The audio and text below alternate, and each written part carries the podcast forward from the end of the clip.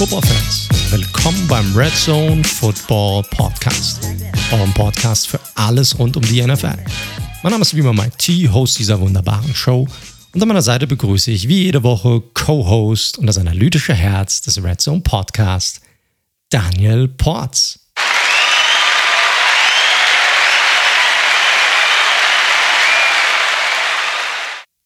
Servus Daniel.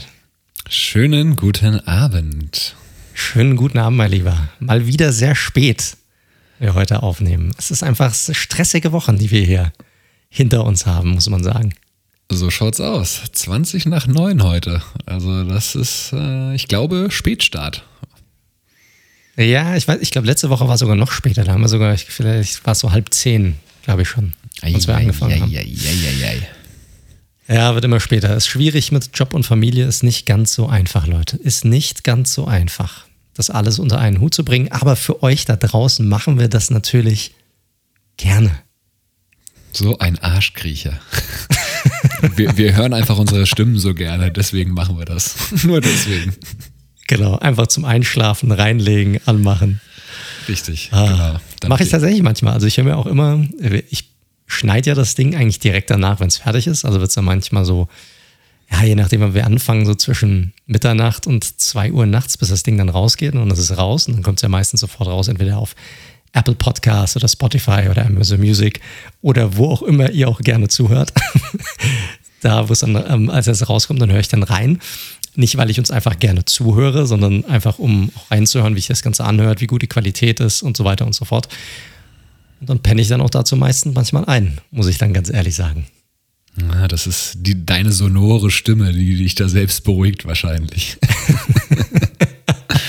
wahrscheinlich, wahrscheinlich. Aber mache ich tatsächlich auch normalerweise. Also nicht, nicht unseren Podcast zum Einschlafen einhören, aber entweder mal einen Podcast oder meistens tatsächlich zu Family Guy äh, haue ich mir rein und, und penne dann dazu ein. Wie ist es bei dir? Hast du irgendwelche äh, Rituale zum, zum besser einschlafen oder brauchst du sowas nicht? Alkohol, nein, aber mal Spaß beiseite. aber ganz kurz. Family Guy zum Einschlafen? Das, also das finde ich so witzig, dabei kann ich, bei witzigen Sachen kann ich nicht einschlafen. Ja, ich, gut, ich höre das ja schon seit Jahren. Ich war ja jahrelang in den, in den USA und da kenne ich es ja schon mal deutlich länger. Aber ich tatsächlich, ich habe bestimmt jede Folge schon 20 Mal gesehen und das ist so angenehm mittlerweile. Und diese, weiß ich nicht, die Stimmfarben und auch die Farben generell, das legt sich, weiß ich nicht, das ist wie so, ein, wie so eine warme Decke, die sich um mich herum legt. Und einfach weil ich es kenne und nicht mehr aufpassen muss, ist es sehr angenehm, dann einfach dazu einzupennen, weil sich mein Gehirn dann nicht mehr anstrengen muss beim Zuhören.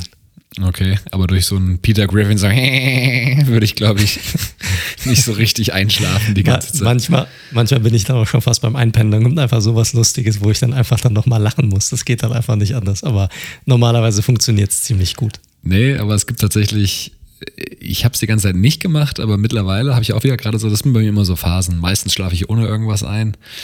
Ich habe zum Glück auch einen sehr guten und tiefen Schlaf. Und, ich auch. Aber ansonsten gibt es auch durchaus äh, Podcasts oder Hörspiele. Es gibt äh, einen Podcast, also ich weiß nicht, ob man ihn als Podcast bezeichnet, da werden Wikipedia, ein, Wikipedia zum Einschlafen, hier kleine Empfehlung, da werden einfach Wikipedia-Artikel vorgelesen. Ah, nice. Und du hast ja bei Spotify auch noch die, wie ist das, Sleep Timer? Funktion oder sowas. Du kannst ja, ja, halt nach wie vielen Minuten der quasi ausgeht. Und das habe ich schon öfter gemacht, also über die Freimaurer, über die, das Bier. es gibt auch einen 40-minütigen Wikipedia-Vorlese-Podcast über das Bier. Den habe ich auch, glaube ich, 27 Mal angefangen, noch nicht einmal länger als 15 Minuten geschafft. Also Leute, falls hier jemand unter Schlafstörungen leidet, noch ein Special Trick, du kannst ja auch die Hörgeschwindigkeit, das wäre auch mal interessant zu wissen, ob ihr uns langsamer oder schneller hört. Weil es gibt gewisse Podcasts, wo noch, Jungs. Noch länger. Einfach fünf Stunden unseren Podcast hören. Ja, ich glaube eher, eher schneller in der Regel. Es gibt nämlich einen Podcast, der hört sich auf 1,2, hört er sich sogar besser an als auf äh, Normalgeschwindigkeit. Ähm, und wie gesagt, diesen Wikipedia-Eintrag, um da den Bogen nochmal zu Ende zu spannen, den höre ich auf 0,8. Das ist dann wirklich, das ist dann wirklich so. Und ich habe überhaupt keine Geduld, wenn, wenn Menschen langsam reden die ganze Zeit, kann ich, kann ich nicht lange zuhören und dementsprechend schlafe ich ein. Ja, wäre echt mal interessant zu wissen, ob ihr uns tatsächlich auch mal schneller hört, weil ich habe es tatsächlich letzte Woche mal probiert, einfach nur aus Jux und muss ganz ehrlich sagen, es ging nicht. Also ich habe es nicht, nicht einfach nur, weil wir uns komisch angehört haben, sondern weil wir oder gerade ich manchmal auch die Angewohnheit habe, ganz plötzlich ganz schnell zu reden und dann in diesen Phasen kannst du dann einfach nichts mehr verstehen. Ja, aber gerade am Anfang, also uns kann man schon auf 1,2 hören. Das funktioniert schon. Ah ja, sehr gut. Sehr gut. Also noch mehr reinziehen einfach. Aber ich, ich kenne so Leute, die einfach sich einfach noch mehr Infos reinziehen wollen und dann Podcast einfach sehr viel schneller hören. Also sagt uns gerne mal Bescheid, wie schnell ihr uns hört. Würde uns mal auf jeden Fall mal interessieren. 5,0. Vollspeed. In einem durch, genau. Genau, gut. Ansonsten geht es dir gut? Gute Woche bei dir oder? Äh, sehr busy gerade, beruflich alles. Äh, aber ja, das, das wird, es ist Licht am Ende des Tunnels. Es sollte im August wieder etwas, oder Mitte August sollte es ein bisschen entspannter werden. Dann gehe ich auch eine Woche nochmal in den Urlaub, so wie es aussieht, mit dem Kumpel. Und ähm, jo, danach sollten die Akkus wieder einigermaßen getankt sein. Aber frag mich nicht, wohin. ich weiß es noch nicht.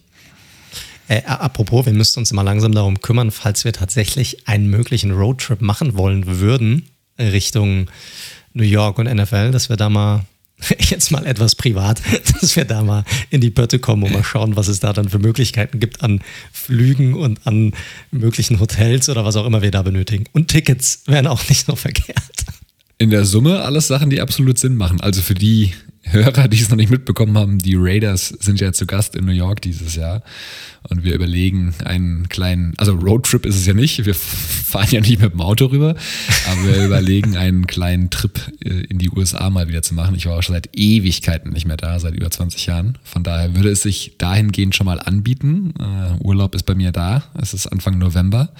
Ja, du hast vollkommen recht, aber das besprechen wir wahrscheinlich dann nach dem Podcast in den nächsten Wochen nochmal. Ich lass, lass uns doch die Zuhörer einfach mitnehmen. Ne? Die ich kann direkt mal, genau, ich gehe mal direkt auf Kajak, ich gehe mal schauen. Keine Werbung, sorry. Oder Momondo oder Skyscanner oder Google Flights. Genau, korrekt, korrekt. Gut, lassen wir das.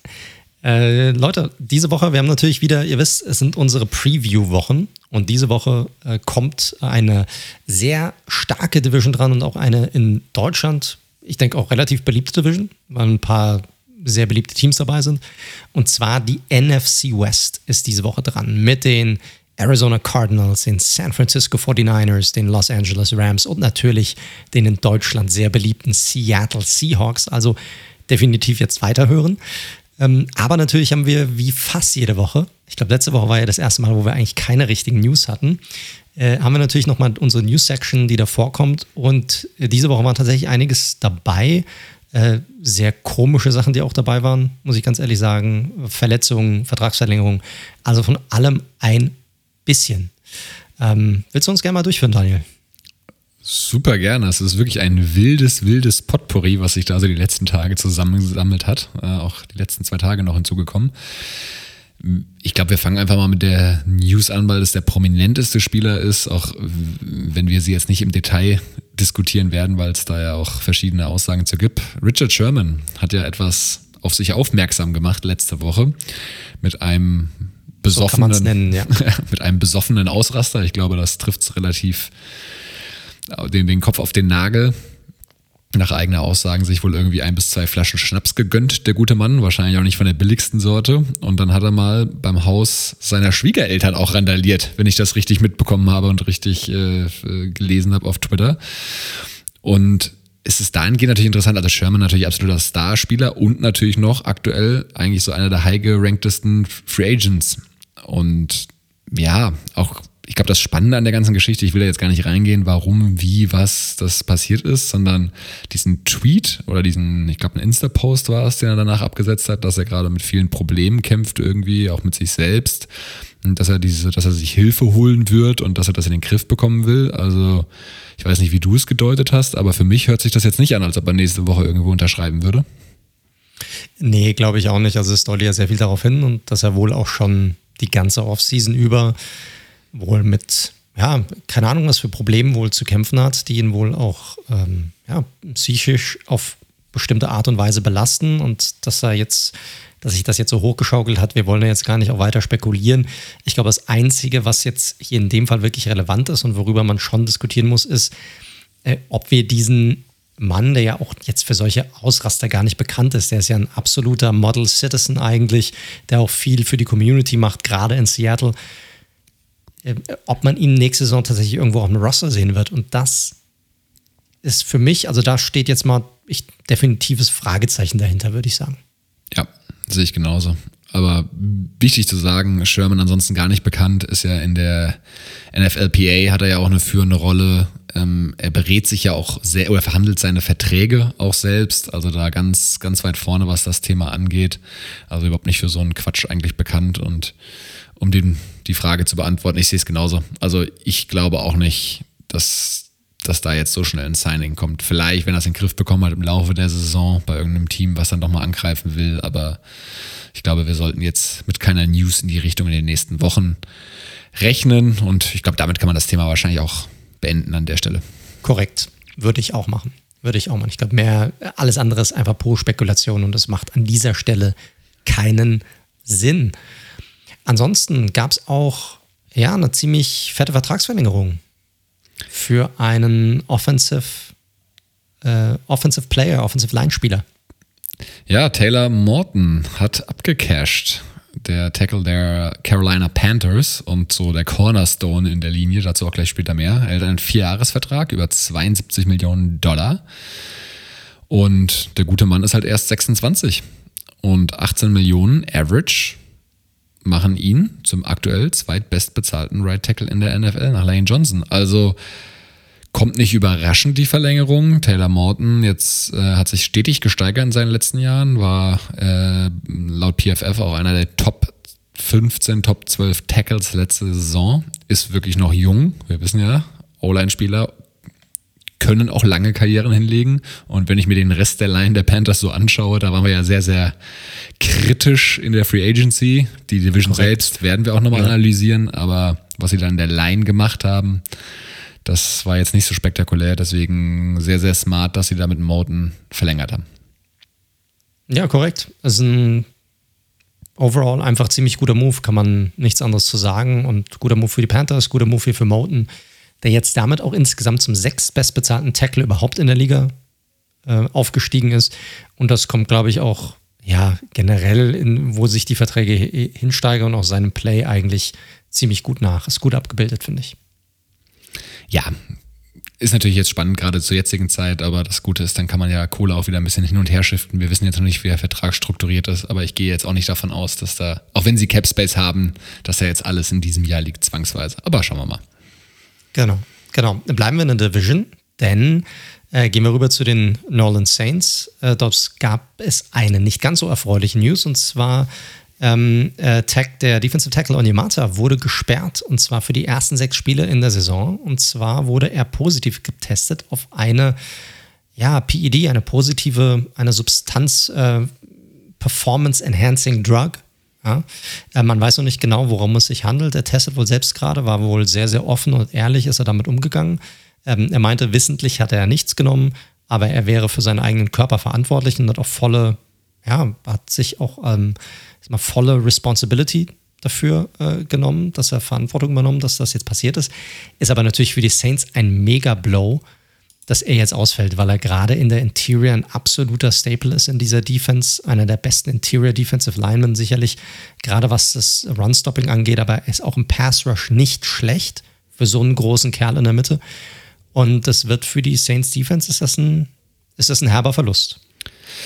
Ja, definitiv. Kann man nicht anders sagen. Auch hier mal PFF nochmal mit reinbeziehen. Auch dort in den Top 10 gewesen letztes Jahr. Auch absoluter Cornerstone in dieser Defensive Line. Und da bin ich mal gespannt, wie sie den ersetzen werden, weil was ähm, dahinter alles so aufgefahren wird, ist jetzt auch nicht Elite-Elite. Ähm, von daher mal, mal gucken, wie sie die probieren, die ersten sechs Spiele ohne Onyamata da durchzustehen. Wird auf jeden Fall eine Herausforderung.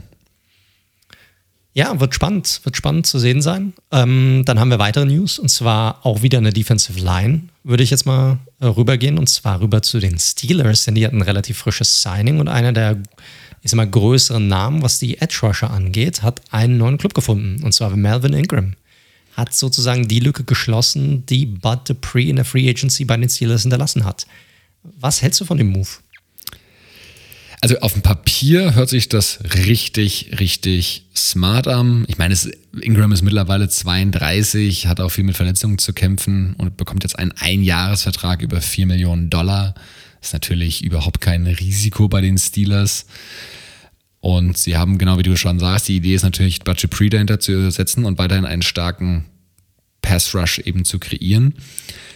Ich bin bei Ingram nur so ein bisschen vorsichtig. Er hatte ja auch Workouts bei den Chiefs. Ähm, er war auch in Kontakt mit den Raiders auf jeden Fall, ähm, weil Gus Bradley, sein ehemaliger DC, am Start ist. Er ist halt, wenn er auf dem Feld ist, aktuell wirklich noch effektiv und kann Druck auf den Quarterback kreieren. Das hat er auch letztes Jahr konstant geschafft in relativ wenigen Snaps, die er hatte. Aber die Frage ist, wie viele Spiele spielt er dir noch in der Saison? Ne? Aber klar, wie gesagt, in Anbetracht des, Vertra des Vertrags ist es kein großes Risiko und in dem Sinne wahrscheinlich sogar ein No-Brainer für die Steelers. Ähm, ich würde jetzt aber auch nicht riesige Erwartungen an das Ingram-Signing machen, sondern es könnte so ein, ein kleiner, netter, sinnvoller Baustein sein. Er hatte ja keine Sex letztes Jahr, hat aber eine relativ gute Pressure Rate gehabt in den Snaps, die er gehabt hat er ist jetzt auch nicht so, als hätte er jetzt so mega krasse Verletzungen gehabt, also wie Kreuzbandriss oder sonst irgendwas, aber es waren halt immer so kleine Wehwehchen. Und das ist natürlich, je älter der Spieler dann wird, umso größerer äh, Concern, umso größere Sorge ist das Ganze dann natürlich, weil du halt nicht weißt, okay, hat er, wird er da jetzt immer mal wieder damit zu kämpfen haben, kann ich ihn für alle 16 Spiele einplanen oder nicht. Aber er ist ein guter Veteran auf einer absoluten Need-Position für die Steelers. Und wie du es schon gesagt hast, ich glaube, für den Preis bei den 4 Millionen und das, was er noch mitbringt, auch an Veteran Presence, da kannst du eigentlich nicht viel falsch machen mit ihm. Ja, exakt. Also wie gesagt, zum richtigen Preis, in der richtigen Rotation und mit seiner klar definierten Rolle ist das, glaube ich, vollkommen fein. Aber wie gesagt, mal schauen. Es waren nur sieben Spiele letztes Jahr. Das Jahr davor waren es 13 Spiele. Davor allerdings war er relativ konstant. Von daher, du hast vollkommen recht. Keine Riesenverletzungen, struktureller Natur. Aber mal gucken. Aber wie gesagt, gerade so als Nummer zwei hinter TJ Watt und äh, Kollege Hayward kreiert ja auch durchaus Druck von innen da. Vielleicht äh, wird seine Sexzahl auch mal wieder deutlich steigen nächstes Jahr. Wir werden sehen. Da bin ich mir so relativ sicher, dass das passieren wird. Gut, von null kommt. ist das keine gewagte Prognose. Das stimmt, ja, das stimmt, da hast du recht. Da hast du recht. Äh, gehen wir zu in seine alte Stadt von seinem alten Team, und zwar nach Los Angeles, aber nicht zu den Chargers, sondern zu den Rams. Und da relativ frisch heute eine, ja, eine ganz, ganz bittere News, die reingekommen ist. Und zwar hat sich Cam Akers, der Starting Running Back der Rams, ja, ziemlich schwer verletzt und fällt wohl, so wie ich das richtig mitbekommen habe, für, den, ja, für die gesamte Saison aus, oder? Absolut. Die Horrorverletzung schlechthin, der Achillessehnenabriss, ähm, kam wirklich in den letzten Stunden gerade rein und ist natürlich durchaus ein herber Verlust, weil er war halt ganz klar, also die Rams arbeiten ja auch durchaus mit einem äh, Komitee da grundsätzlich aber Akers ist da sicherlich jetzt schon so der, der prominenteste Name, auf dem da viele Hoffnungen gesetzt haben. Ähm, er, Daryl Henderson, äh, letztes Jahr auch noch Brown hatten sich da äh, abgewechselt. Brown ist weg und Henderson, auf dem liegt jetzt so ein bisschen die Last. Aber ich habe natürlich parallel auch schon mal geschaut.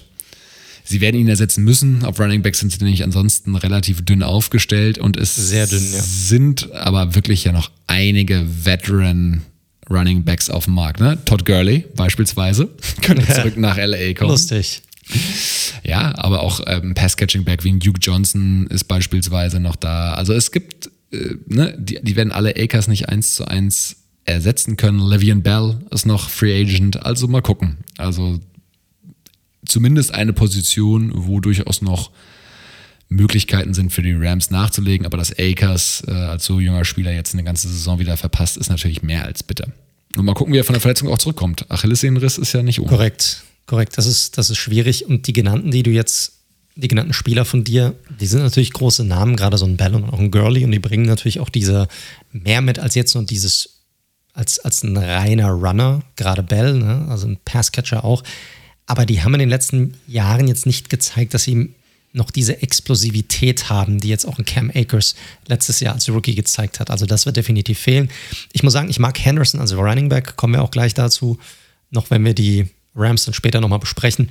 Ich mag den als Running Back, aber ansonsten sind die halt echt dünn besetzt. Ne? Das sind jetzt, wo Akers ausfällt, ist das natürlich kein Vergleich mehr zu letztes Jahr, wo sie Akers hatten, Henderson und noch Malcolm Brown, der jetzt nicht mehr dabei ist. Also wird, ja, wird interessant zu sehen sein, wie sie ihn ersetzen werden. Ja, ich, die werden nachlegen. Ich glaube, alles andere. Ja, müssen sie, müssen sie. Also genau, korrekt, korrekt. Gut, ich glaube, damit sind wir durch mit den News. Ähm, ich habe noch eine kleine Sache und zwar ein, ein kleiner Fehler aus der letzten Folge, den ich unbedingt mit reinbringen muss. Da muss ich Asche über mein Haupt. Ähm, auch wir, da hilft es natürlich, wenn man seinen eigenen Podcast dann doch mal hört und mal reinhört und auch guckt. Denn ich habe letzt, letzte Woche einen ziemlichen Mist erzählt, und als es um die Bills ging. Und zwar ging es darum, dass sie ja vier Super Bowls in Folge verloren haben. Das stimmt soweit. Aber es war nicht zweimal gegen die Giants und zweimal gegen die damaligen Redskins, sondern es war jeweils gegen die Giants, gegen die Redskins und dann zweimal gegen die Cowboys zwischen 1990 und 93 beziehungsweise 91 und 94, je nachdem, wie man es sieht äh, Giants und die damaligen Redskins haben trotzdem ja, relativ zeitnah hintereinander jeweils zwei Super Bowls gewonnen. Da waren dann bei, war es dann bei den Giants 1987 und bei den Redskins dann 1988. So, das wollte ich einfach nur mal loswerden. Nicht, dass ihr falsche Informationen aus diesem Podcast historisch bedingt zumindest mitnehmt. Das wäre, wäre nicht gut.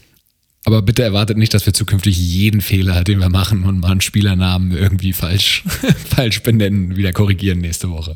Das wäre zu viel. Aber ihr dürft, ja, aber sollte euch was aus, auffallen, was natürlich extra, was gravierend wäre oder ein krasser Fehler oder so, dann schreibt uns natürlich gerne an.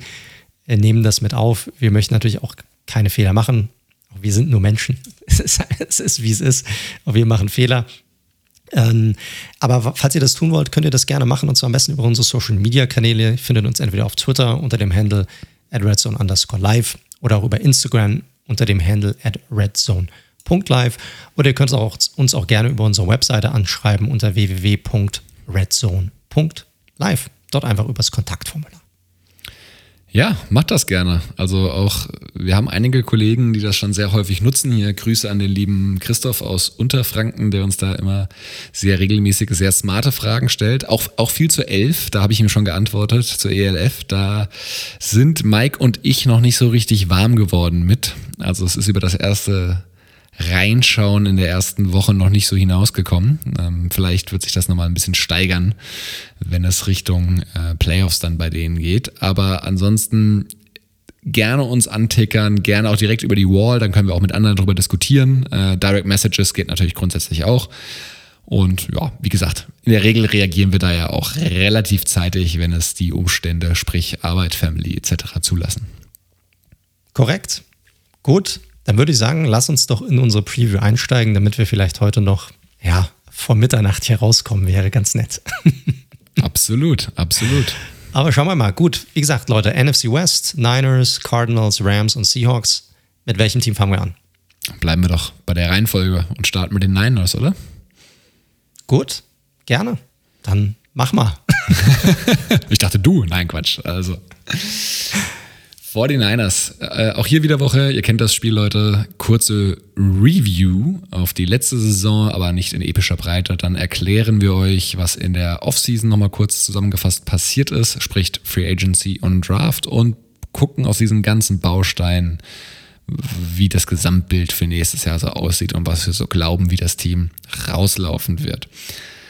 Also, Review letztes Jahr zur Saison der 49ers. Schwierig per se, weil die Saison für mich kaum zu bewerten war, weil schon von Beginn an ein unfassbares Verletzungspech da war. Und zwar nicht nur von irgendwelchen Roleplayers, sondern es waren regelmäßig Star Starspieler verletzt. Also Nick Bowser ist mehr oder minder die ganze Saison ausgefallen. Ein George Kittle hat unfassbar viele Spiele verfasst. Gut, wir reden über Starspieler, aber Jimmy G ist ja zumindest schon der Starting Quarterback. Auch der hat einige Spiele verpasst und es haben insgesamt drei Quarterbacks gestartet. Debo Samuel, dann gab es auch nochmal ein Corona-Spiel, wo einige passen mussten. Also die 49ers-Saison ist so kaum zu bewerten und ich finde, ich weiß nicht, wie du es gesehen hast, aber für die Vielzahl der Verletzten, die sie hatten letztes Jahr, haben sie sich in einigen Spielen durchaus noch achtbar geschlagen die haben gebettelt. Das ist einfach so. Also da muss man echt den Hut vorziehen. Ich bin ja eigentlich kein. Ich bin jetzt nicht der größte Shanahan-Fan, um ganz ehrlich zu sein. Ja, er wird ja immer extrem hoch gelobt, aber wenn man sich mal anguckt, wie viele Winning Seasons die bisher hatten unter seiner Ägide, hm, ist jetzt noch nicht so viel bei rumgekommen, um, um ganz ehrlich zu sein. Aber das, ich finde seinen, den Job, den er letztes Jahr gemacht hat, in der Situation, in der die Niners waren, war bisher der beste Coaching-Job von ihm. Also finde ich sogar noch besser als in der Saison, wo sie den, in den Super Bowl kamen. Einfach weil die Umstände so krass waren bei den Niners und trotzdem waren sie echt immer noch so gut. Und man hat einfach gesehen, wie, wie stark sein System ist und wie teilweise Spieler unabhängig auch gerade in der Offensive sein System ist. Und natürlich Robert Salada, jetzt der Head Coach ist bei den Jets, super Job gemacht in der Defense, die auch teilweise immer noch super viel Druck erzeugt hat, obwohl dort sau viele ja, Starter, wie du schon gesagt hast, ausgefallen sind. Sehe ich ganz genauso. Also es war am Ende ein 6 und 10er Rekord. Das hört sich natürlich aus Sicht einer stolzen Franchise wie den Niners natürlich sehr, sehr bescheiden an, ist am Ende auch. Aber ich finde auch, sie haben gekämpft auf jeden Fall, dass es nicht noch schlechter wird. Bitte Randnotiz natürlich, 6 und 10 insgesamt, 1 und 7 zu Hause. Also da muss man wahrscheinlich dankbar sein, dass es Corona-bedingt ohne Zuschauer abgelaufen ist letztes Jahr. Aber nichtsdestotrotz, die Saison hat schon eine wichtige Erkenntnis, die vielleicht vorher schon so langsam gereift war. Es gab ja die Offseason vorher auch schon Gerüchte um Tom Brady, nämlich, dass Jimmy G nicht der Quarterback der Zukunft ist in der Bay Area. Und da haben zu später natürlich nochmal mehr, wenn wir den Draft kommen. Aber ich glaube, spätestens das, auch wenn er nicht so viel gespielt hat, selbst wenn er gespielt hat, sah er nicht so gut aus. Wenn man die Offseason sich anschaut, dann ist natürlich das Wichtigste, was man erstmal mitnehmen kann, du hast es schon angesprochen, der Energizer an der Seitenlinie, der, der Defensive Coordinator ist weg, ist jetzt Head Coach bei den Jets und sie haben gar nicht lange rumgemacht und irgendwie einen shiny Ex-Head Coach wie die Cowboys als DC geholt, sondern sie haben einfach gesagt, ne, den holen wir aus den eigenen Reihen. Linebacker-Coach Demico Ryans, auch ein sehr erfolgreicher Spieler in der NFL gewesen, war vorher schon im Staff, ähm, und übernimmt jetzt zu ihm später auch noch ein bisschen mehr, was so seine Defense angeht und was man da so erwarten kann. Aber ein guter Linebacker, Ryans. Definitiv. Und mal gucken, ob und ich mag den kleinen Cowboys-Seitenhieb. ja, nur für dich. Ganz, ganz bewusst gewählt. Wenn man sich die Niners äh, Free Agency so ein bisschen anschaut, ähm, also sticht natürlich erstmal vorneweg Trent Williams, da gab es lange, lange Gerüchte. Äh, die Chiefs waren, glaube ich, sehr hartnäckig an ihn dran, aber schlussendlich haben sie es geschafft, mit einem fettesten, fetten Vertrag ihn zum bestbezahlten Tackle der Liga gemacht. Zu Recht, muss man sagen. Und Trent Williams bleibt dort. Ähm, haben sie auch mit ein paar anderen eigenen Free Agents ge geschafft. Nicht natürlich in der Flughöhe, aber auch ein Karl Juszczyk, der beste Fullback der Liga sicherlich. Äh, Joe Tart, Free Safety, Quan Williams auf Cornerback, der eine gute Saison hatte letztes Jahr. Ein Jason Verrett, der endlich mal fit geblieben ist und eine sehr starke Saison gehabt hat. Genauso wie Running Back Jeff Wilson. Ihn hattest du ja gerade eben so indirekt angedeutet. Eigentlich so ein kein shiny Player, aber der hat in dem Scheme von Shanahan einfach gespielt, als ob er ja, ein richtig guter Running Back wäre. Und wie gesagt, da merkt man mal, was Scheme Running Backs auch eben ermöglicht. Wo natürlich Spieler gehalten werden konnten, mussten auch ein paar gehen lassen. Sherman hat mir schon angesprochen, ist und bleibt erstmal Free Agent. Solomon Thomas, der ehemalige Third Overall Pick, ist jetzt bei meinen Raiders. Tevin war aber auch kein wichtiger Spieler, muss man fairerweise sagen, und letztes Jahr wieder auch verletzt. Gut, war ein guter Rotational-Spieler, sofern er fit war zumindest. Richtig, letztes Jahr eben viel verletzt. Running Back Tevin Coleman, den ich eigentlich ganz gerne mag, aber jetzt auch bei den 49ers nicht so richtig funktioniert hat, ist jetzt bei den Jets. Und Wide Receiver Kendrick Bourne, auch noch so ein bisschen uneingelöstes Versprechen, ist jetzt bei den Patriots und hat dort einen Dreijahresvertrag bekommen. Ansonsten haben sie noch Akilla Witherspoon an die Seahawks verloren und ebenso Kerry Hyder an das gleiche Team. Also da sind zweimal die Ostküste, äh, die Westküste entlang hochmarschiert in den Staat Washington. Ja, ja. finde ich interessant. Also du hast ja das System, hatten wir jetzt schon ein paar Mal angesprochen, das ist natürlich jetzt die Frage, wie einige dieser Spieler, die jetzt in diesem System sehr gut funktioniert haben, ob die jetzt auch woanders auch gut funktionieren. Ja, das ist das eine, so ein Hyder oder ein Witherspoon wenn wir nachher auch zu den Seahawks kommen, sind sicherlich sehr interessante Spieler. Die Frage ist, ob sie auch in einem, anderen System und mit einer größeren Rolle dann noch genauso gut zurechtkommen und vielleicht auch nicht mit dem gleichen Talentlevel um sich herum genauso gut klarkommen werden.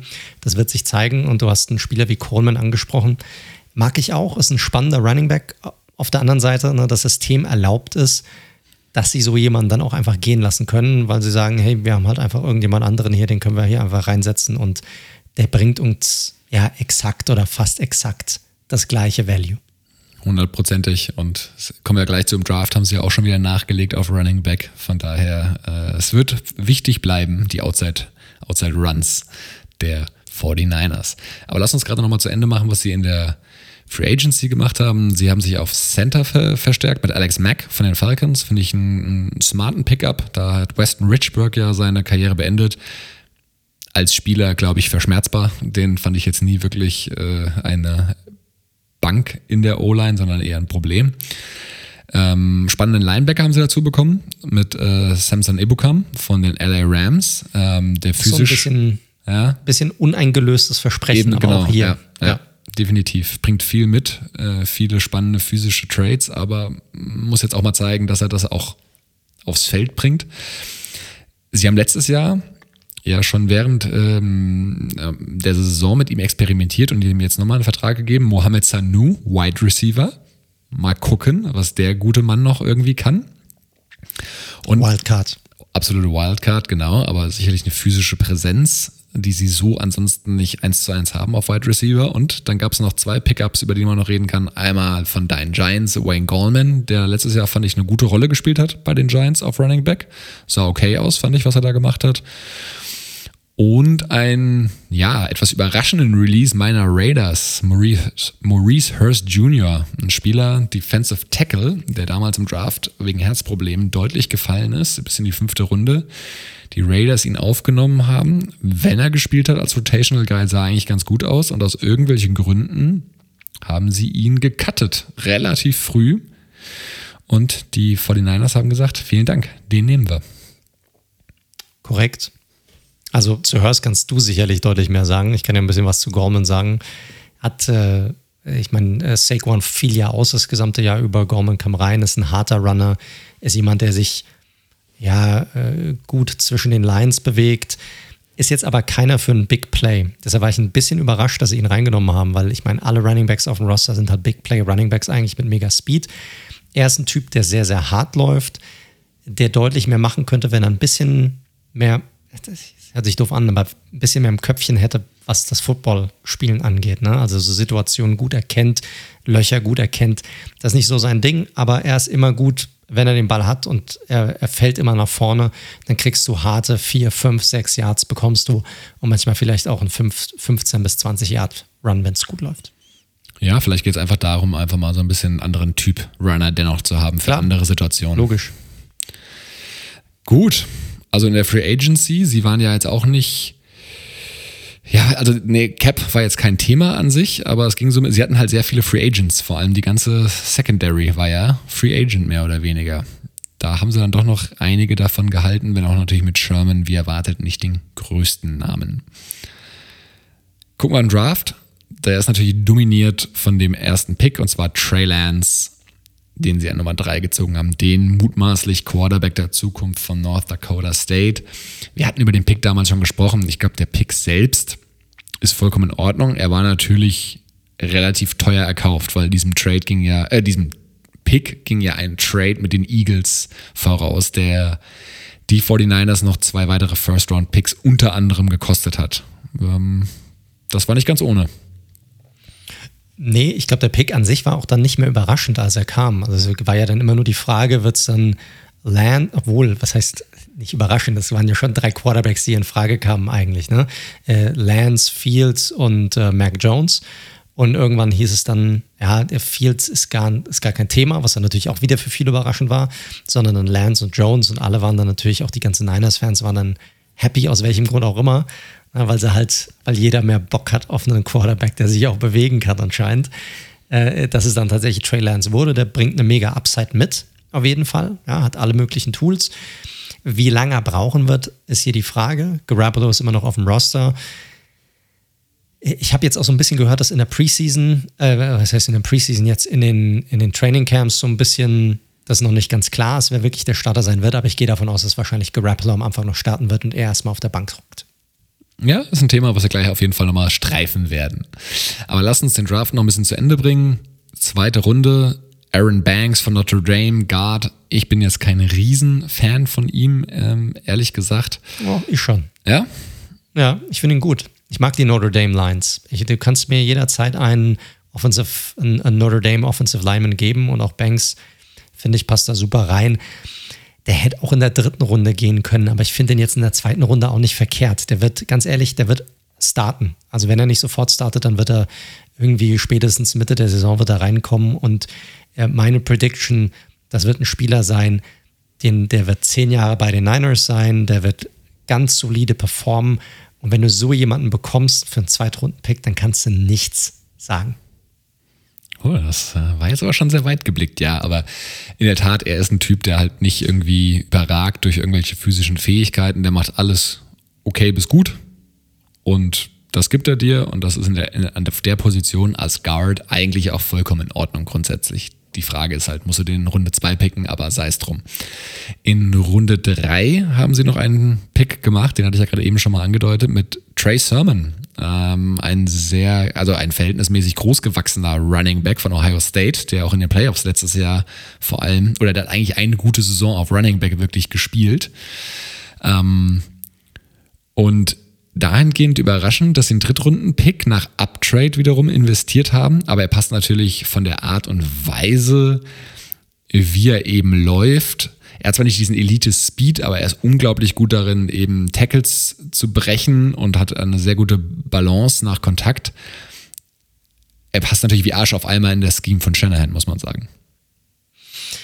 Ja, die Frage ist halt wie immer bei einem Running Back, und da bin ich mal bei dir, muss man für so jemanden wirklich hochtraden.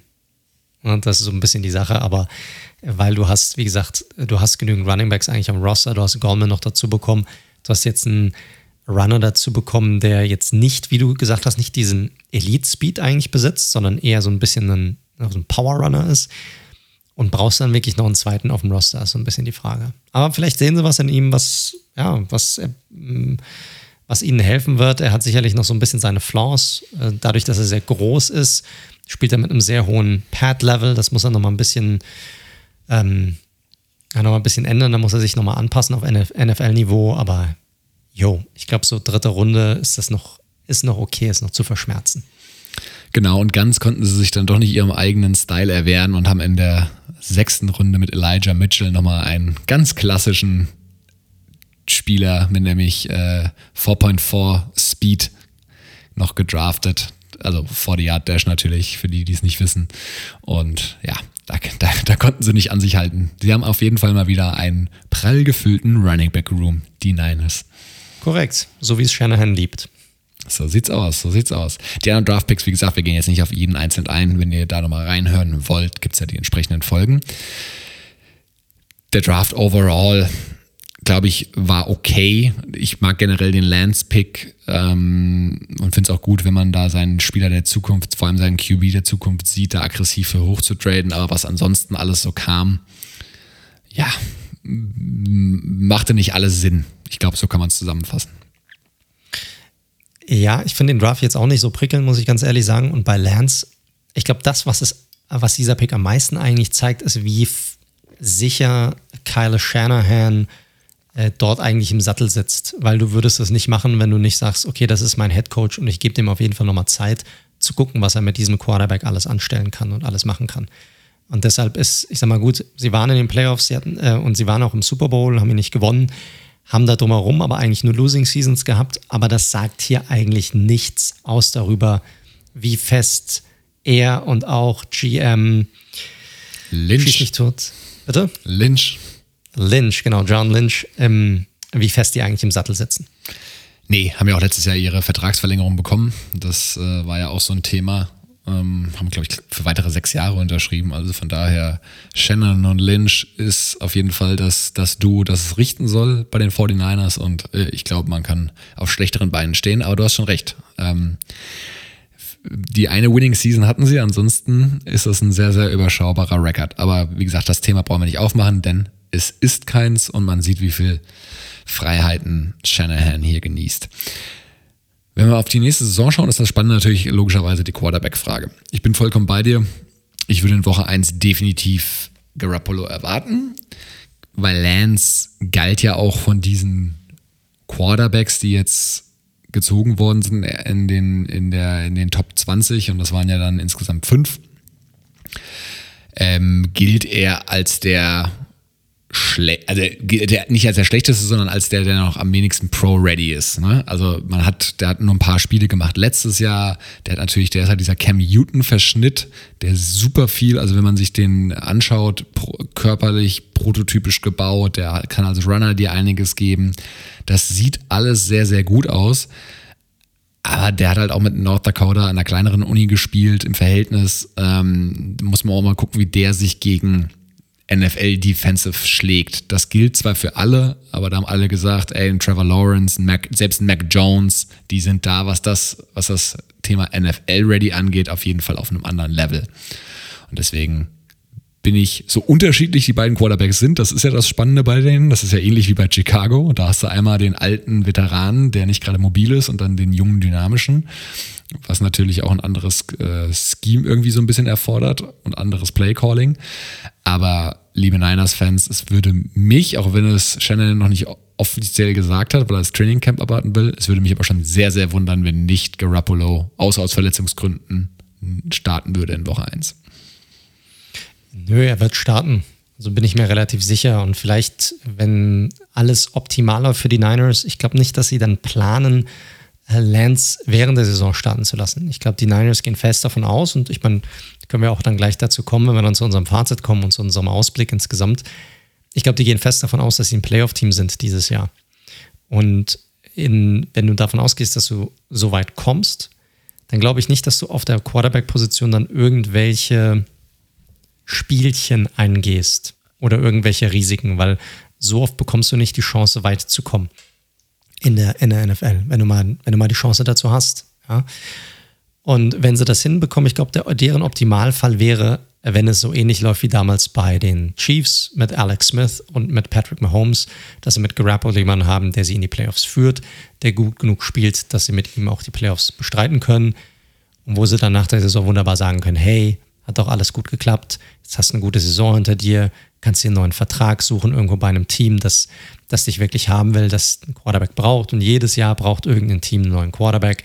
Er ist auch noch nicht mega alt, ja, auch er kann immer noch ja, als Franchise-Quarterback irgendwo fungieren bei irgendeinem Team, wo es unter Umständen passen könnte für ihn und dass man dann einfach nach dem Jahr rübergeht zu Trey Lance. So stelle ich mir das im Optimalfall für die Niners vor. Ja, macht definitiv Sinn. Ich könnte mir durchaus vorstellen, oder ich würde es erwarten, weil wenn du so einen Quarterback, so einen Mobil noch auf der Bank hast, ähm, vielleicht in so Short Yardage Red Zone Situationen, dass man ihn da irgendwie einsetzt. Absolut, absolut. Also können wir machen, dass man ihn so für Gimmick Plays so ein bisschen einsetzt oder wo man halt so ein bisschen probiert, die Defense dann irgendwie zu foppen. Ähm, wenn du dieses Element hast, warum nicht mit einbeziehen, einbauen? Definitiv. Das fand ich auch sehr gut, wie das Frank Reich letztes Jahr mit Brissett gemacht hat äh, bei den Colts. Das war da, glaube ich, wirklich so eine Art Musterbeispiel, wie man so einen mobilen Quarterback, der ganz anders spielt als sein Starter, einsetzen kann. Ansonsten ist offensiv, glaube ich, nicht viel Neues zu erwarten. Ähm, also was, was natürlich so die Basics angeht, ne? dass Shanahan da immer sich wieder ein bisschen neu erfindet, ist klar aber grundsätzlich weiterhin Field 21 Personal, ne? Kyle Juszczyk ähm, und auch ähm, na, George Kittle wieder am Start, eben viel Running Back, viel äh, RPO, Play Action, Outside Zone Running mit Raheem Mostert, Sermon, mit Jeff Wilson, ähm, viel Yards after Catch mit Debo Samuel und, und Brandon Ayuk. Also das ist all das, das, was wir letztes Jahr auch schon gesehen haben. Wie gesagt, mit Trey Lance könnte diese Offense nochmal einen anderen Touch bekommen. Vielleicht auch so ein bisschen von diesen moderneren Spread-Konzepten. Aber davon gehen wir jetzt im ersten Moment erstmal nicht so hundertprozentig aus, dass er jetzt super viele Snaps sehen wird. Wenn ich mir so die Positionsgruppen so ein bisschen anschaue, also O-Line, Running Back, können wir für mich ein einen Haken dran machen, finde ich in der Spitze durchaus gut besetzt. Gibt es jetzt nichts, wo ich mir so richtig äh, Sorgen mache. Ähm, eine Line mit Trent Williams kann schon mal per se keine schlechte Line sein. so kann man es fast schon sagen. Das ist so, ja. Aber auf Wide Receiver fehlt mir so ein bisschen die Tiefe. Also wenn ich da so schaue, klar, Brandon Ayuk, Debo Samuel, diese, wie gerade eben schon angesprochen, diese äh, schnellen Jungs, ja, auf der Catch-Maschinen, aber ja, so eine richtig, ich meine, klar, Titel ist natürlich so der Kittel ist natürlich so der Go-To-Guy in der, in der Offense, was das Receiving angeht, aber ansonsten fehlt es mir da so ein bisschen. Da ist halt nur die Wildcard Sanu. Ja, da sehe ich sehr ähnlich wie du. Also, das ist auf Running Back haben sie sicherlich einen vollen Raum. Bei, der, bei den Wide Receivers ist es nicht ganz so. Auch hast du da natürlich ein bisschen auch ähm, Verletzungspech, das hier auch schon mal da war in der Gruppe. Und äh, so einen richtigen, also wenn die alle gesund bleiben, dann haben sie mit Ayuk und Samuel natürlich super explosive und sehr interessante Spieler. So. Ähm, aber es fehlt mir auch so ein bisschen, äh, was mir so fehlt, ist nochmal so ein richtiger Deep Threat. Weißt du, so jemanden, wo du den Ball auch mal wirklich hochwerfen kannst, 50-50 Situationen. Klar, die haben Kittel auf dem Roster, vielleicht brauchen sie das dann auch nicht wirklich. Aber äh, so wirklich einen ausbalancierten Wide Receiver Room, wo du sagst, ich habe jetzt vier, fünf unterschiedliche Optionen ähm, die ich auch immer wieder bringen kann, um auch mal ein bisschen zu wechseln und auszutauschen. Das haben sie nicht. Ist aber auch die Frage, wie nötig das wirklich ist im System von Shanahan. Ja, ich fand ja letztes Jahr in den paar Spielen, die er gemacht hat, Richie James tatsächlich gar nicht so verkehrt. Also vielleicht ist das noch so ein Spieler. War gut, war ja. gut. Hat, hat, definitiv gezeigt, dass er was drauf hat, ja. Genau, also wirklich hinten raus erst. Aber mal gucken, Wide Receiver Room. Sie haben ja auch noch Cap Space, ist 17 Millionen. Ähm, Vielleicht ist das noch irgendwas, man muss aber sagen, auf Wide Receiver ist zumindest jetzt rein von den Free Agents, Trades jetzt mal außen vor genommen, weil da kann ja alles passieren. Das ist jetzt nicht mehr so pralle besetzt, ehrlich gesagt. Ansonsten, wenn wir mal die Seite wechseln, defensiv ist natürlich interessant mit dem neuen DC und den Abgängen, vor allem des, sage ich mal, Vocal Leaders Sherman, der zwar nicht mehr auf Elite-Level letztes Jahr gespielt hat, aber immer noch ein guter Cornerback war. Also ich habe mal so ein bisschen geschaut, also Demico Ryans gilt auf jeden Fall ebenfalls, macht ja auch Sinn als DC, als absoluter Leader, ist aber, liebe Niners-Fans, nicht so emotional wie Robert Salah. Also ihr werdet da nicht einen breit gebauten Glatzkopf sehen, der mit den, der da rumschreit und seine Defense anfeuert. Ryans ist da eher, er hatte den Spitznamen als Spieler Mufasa, also sehr weise mit sehr guten Tipps, aber eher ruhiger ausgeprägt an der Stelle. Und ich glaube, auf sowas müssen wir uns dann an der Seitenlinie eher einstellen. Was? wird auf jeden Fall spannend zu sehen sein. Also, weil ich meine, Salah wird natürlich auch extrem abgefeiert für seine Art und Weise, wie er ist und natürlich auch von den Spielern extrem abgefeiert. Aber er war natürlich auch ein, super Mind. Also er hat natürlich auch eine sehr, sehr aggressive Defense einfach, einfach spielen lassen und die haben natürlich auch performt. Die Frage ist natürlich, können die Niners auch ohne diese, diesen aggressiven Leader an der Seitenlinie trotzdem genauso aggressiv Defense spielen? 100 Pro. Ansonsten ist halt die Sache mit, mit, mit Ryans, ähm, die Defense wird, unterscheidet sich jetzt nicht massiv von dem, was auch Salah hat spielen lassen. Macht ja auch Sinn, dass sie da irgendwie ein bisschen stabil und konsistent bleiben wollen. Er gilt wohl laut Shanahan, ist er wohl ein bisschen risikobereiter. Also da könnten vielleicht auch ein paar aggressivere Plays irgendwie dabei sein, äh, womit, keine Ahnung, ein, ein, ein defensives Big Play eher forciert werden soll. Aber ansonsten ist viel gleich. Also der Fokus liegt auch weiterhin klar über Druck von der starken D-Line, von der starken Front. Die ist ja auch super besetzt. Da können wir ja von links nach rechts durchgehen. Da sind ja keine schwachen Namen dabei. Das sieht weiterhin gut aus. Und ansonsten gab es noch ein Interview mit Jimmy Ward, dem Safety, der letztes Jahr auch eine gute Rolle gespielt hat. Und der hatte wohl so ein bisschen verlauten lassen, dass was die Miko Ryans spielen lassen will, soll etwas von den Play Calls zumindest ein bisschen simpler sein, als das, was Salah gemacht hat. Das kann man jetzt so und so auslegen. Ich habe es selbst gesehen mit Paul Gunter, der eine sehr komplexe Defense spielen lässt, was die Spieler überfordert hat. Jetzt ähm, sagen auch alle, dass es einfacher wird ist es wie einfach wichtig in der Defense logischerweise, dass jeder weiß, was seine Aufgaben sind und dass jeder weiß beim entsprechenden Playcall, was, was er zu tun und zu lassen hat. Und dann ist es, glaube ich, nicht das Entscheidendste, wie komplex die Defense ist oder wie simpel sie ist. Korrekt. okay, can't argue that. Ähm, wenn man auf die, die Spieler nochmal schaut, personell, wie gesagt, ich, ich glaube, wir brauchen jetzt nicht, weil sich da jetzt in der D-Line und äh, auf dem Linebacker-Core nicht so wahnsinnig viel geändert hat, brauchen wir da jetzt nicht alle Namen durchgehen. Der Quan Alexander ist ja schon seit letztem Jahr weg.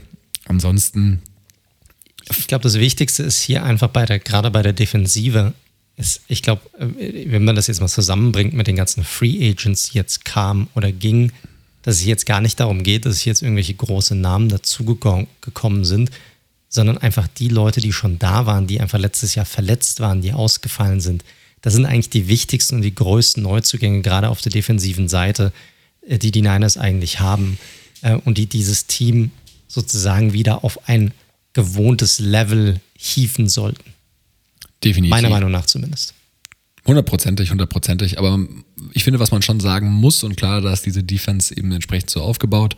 Du hast natürlich schon irgendwie einen gewissen Drop von der, von der Front, wenn du auf die Secondary dann schaust. Ne? Also vorne hast du halt Leute wie, wie ein Bosa, wie ein, wie ein Armstead und ja, Kinlaw, der in sein nächstes Jahr geht, die Ford, der noch nicht so ganz überzeugt hat. Hast mit Fred Warner einen absoluten Spitzenlinebacker ähm, auf dem Roster. Und hinten ist halt so ein bisschen ähm, äh, Lotterie angesagt wieder, ne? Klar.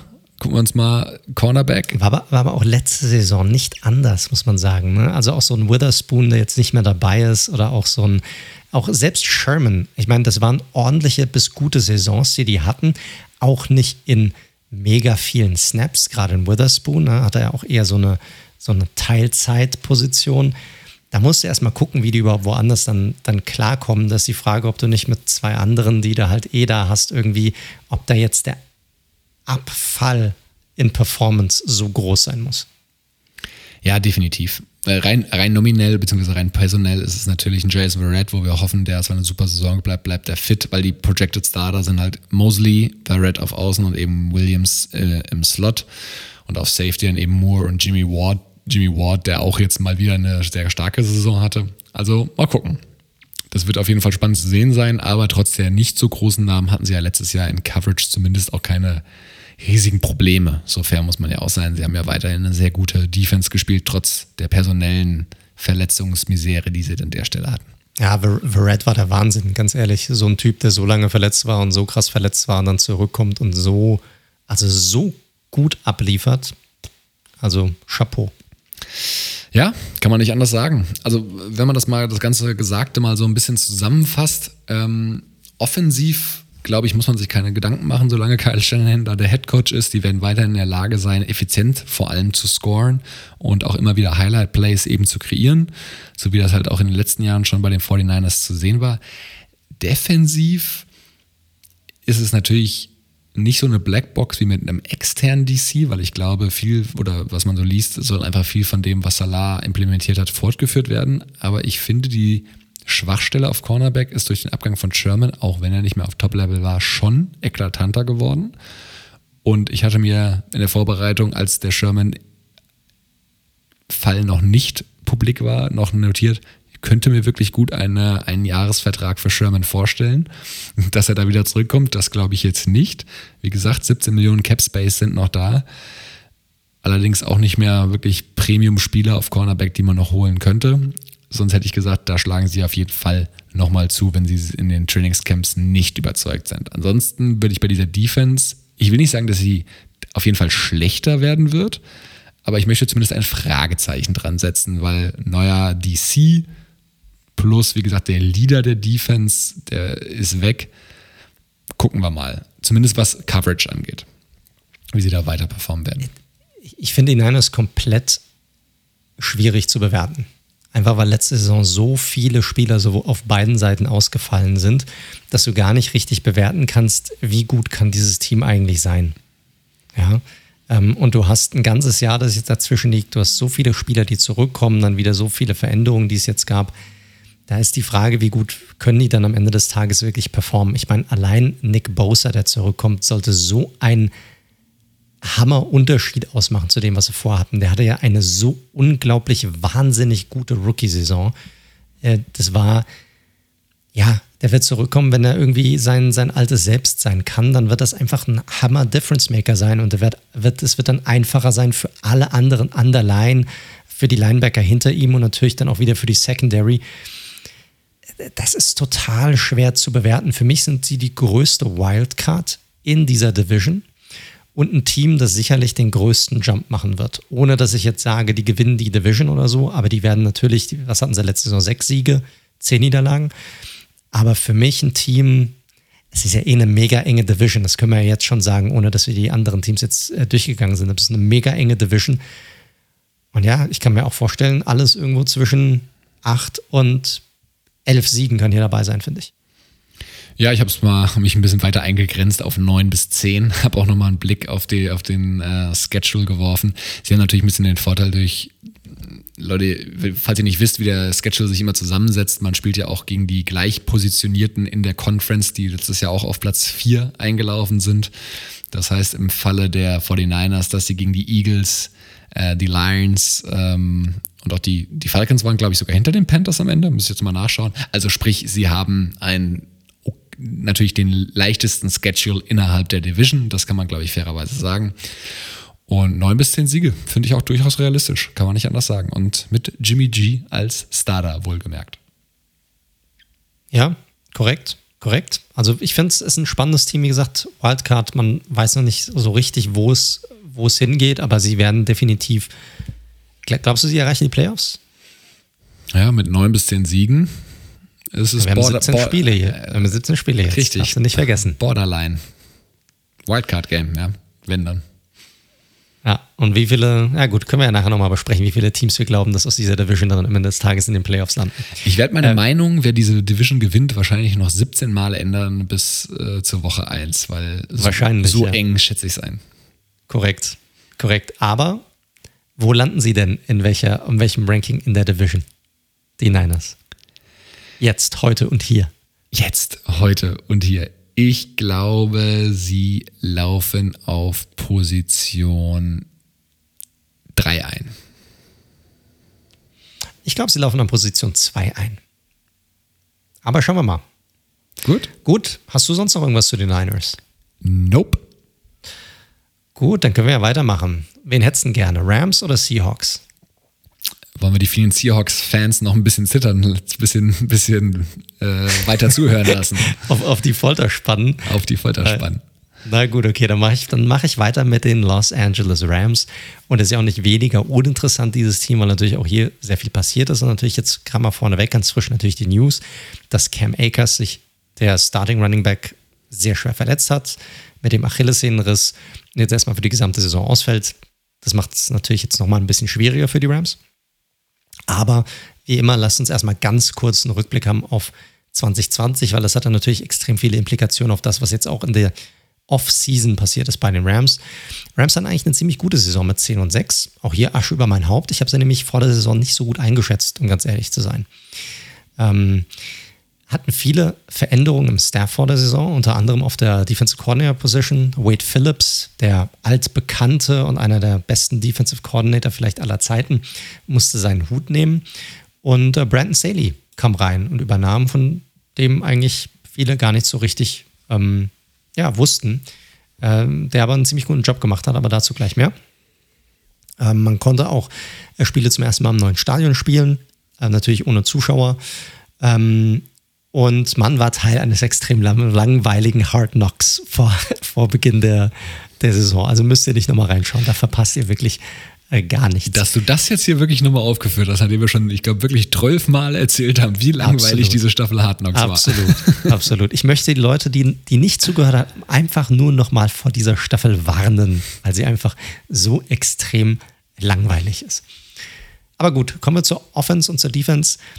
Äh, die Offensive ist ja eigentlich etwas, wofür die Rams eigentlich in der Vergangenheit gestanden haben. Ne? Sean McVay, der Wundercoach, der Magier, der aber ja, eigentlich noch nichts gewonnen hat, ähm, war lange nicht mehr so explosiv letzte Saison wie noch in den Vorjahren zuvor. Und so ein bisschen kam dann auch relativ schnell, wie es dann halt so ist, ähm, ja, die, die Ratten aus ihren Löchern raus und haben gesagt, ja, die Magie eines Sean McVay, die geht jetzt so langsam flöten. Ja, man hat verstanden, wie er seine Offense laufen lässt. Er kriegt das nicht mehr hin. Ist er noch der richtige Coach und so weiter und so fort. Ja, am Ende des Tages waren die Rams dann trotzdem in den Playoffs und kamen sogar noch mal eine Runde weiter, um das mal vorwegzunehmen. Aber was lief denn gut bei denen? Die hatten eine gute Produktion des Running Back Trios, das sie hatten. Das bestand aus Cam Akers, Malcolm Brown und Daryl Henderson. Das hat sehr gut funktioniert, sehr, sehr guter, ähm, sehr, sehr gutes Trio hier. Zwei davon jetzt für die kommende Saison nicht mehr dabei, nur noch Henderson. Also hier wird man schauen müssen, was, was passiert, wird interessant. Und dann natürlich der Quarterback. Jared Goff hatte eine weitere Regression letztes Jahr. Das hatte sich schon die Saison davor angedeutet. Und auch letztes Jahr war er nicht mehr stark, ähm, sodass er auch teilweise auch gebencht wurde während der Saison. Ja, also auch, auch das muss man sagen. Wide Receiver Core, Cup und Woods weiterhin gut. Aber man hat dann letzte Saison auch klar gesehen, dass weiterhin so ein bisschen ein Deep Threat in dieser Offense einfach fehlt und sie dadurch auch durchaus ausrechenbarer wurde. Man hatte mit Vaughn Jefferson einen Rookie gedraftet in der, zweiten Runde, der aber letzte Saison leider noch ein ja, ziemlicher Reinfall war. Also da wird man sehen, wie gut dieser Pick am Ende des Tages wirklich sein wird.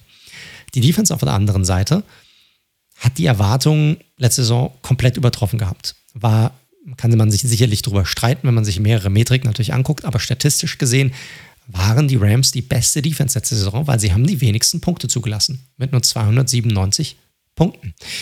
Ähm, Donald war natürlich wie immer mal wieder ein Albtraum für die Defensiven, obwohl ich mir ganz ehrlich ein bisschen mehr von ihm erhofft hatte in den Playoffs, äh, um ganz ehrlich zu sein. Und die hatten auch ein paar gute Picks. Jordan Fuller, den man gedraftet hatte, den Safety als Rookie, hatte eine sehr, sehr gute Saison.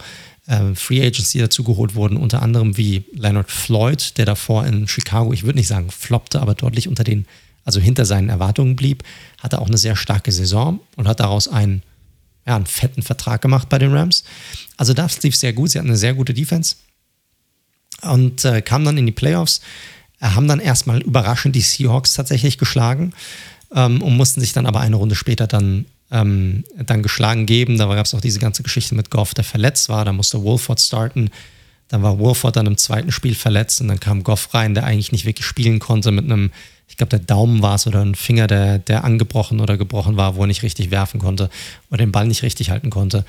Und es hat dann einfach ja, darüber hinaus nicht mehr gereicht für die Rams. Ähm, die insgesamt wahrscheinlich, ich meine, auch aufgrund dessen, wie sie auch ihre Personalpolitik angehen, sicherlich jedes Jahr den Anspruch haben, nicht nur in die Playoffs zu kommen, sondern vielleicht auch den Super Bowl zu erreichen, dann doch so ein bisschen eine verpasste Chance hier für die, äh, für die Rams. Und man hat dann in der Offseason so ein bisschen Tabula Rasa gemacht und hat gesagt, hey, wir brauchen hier auf der wichtigsten Position einfach eine Veränderung. Und dann kam es natürlich zu dem Blockbuster-Trade schlechthin in dieser Offseason zwischen den Detroit Lions und den Los Angeles Rams, wo Stafford für Goff getradet wurde, ähm, Goff zu den Lions, Stafford zu den Rams und die Lions erhalten einen Drittrunden-Pick, haben einen Drittrundigen-Pick erhalten in, äh, in dem vergangenen Draft und noch einen First-Round-Pick nächstes Jahr und einen First-Round-Pick in 2023.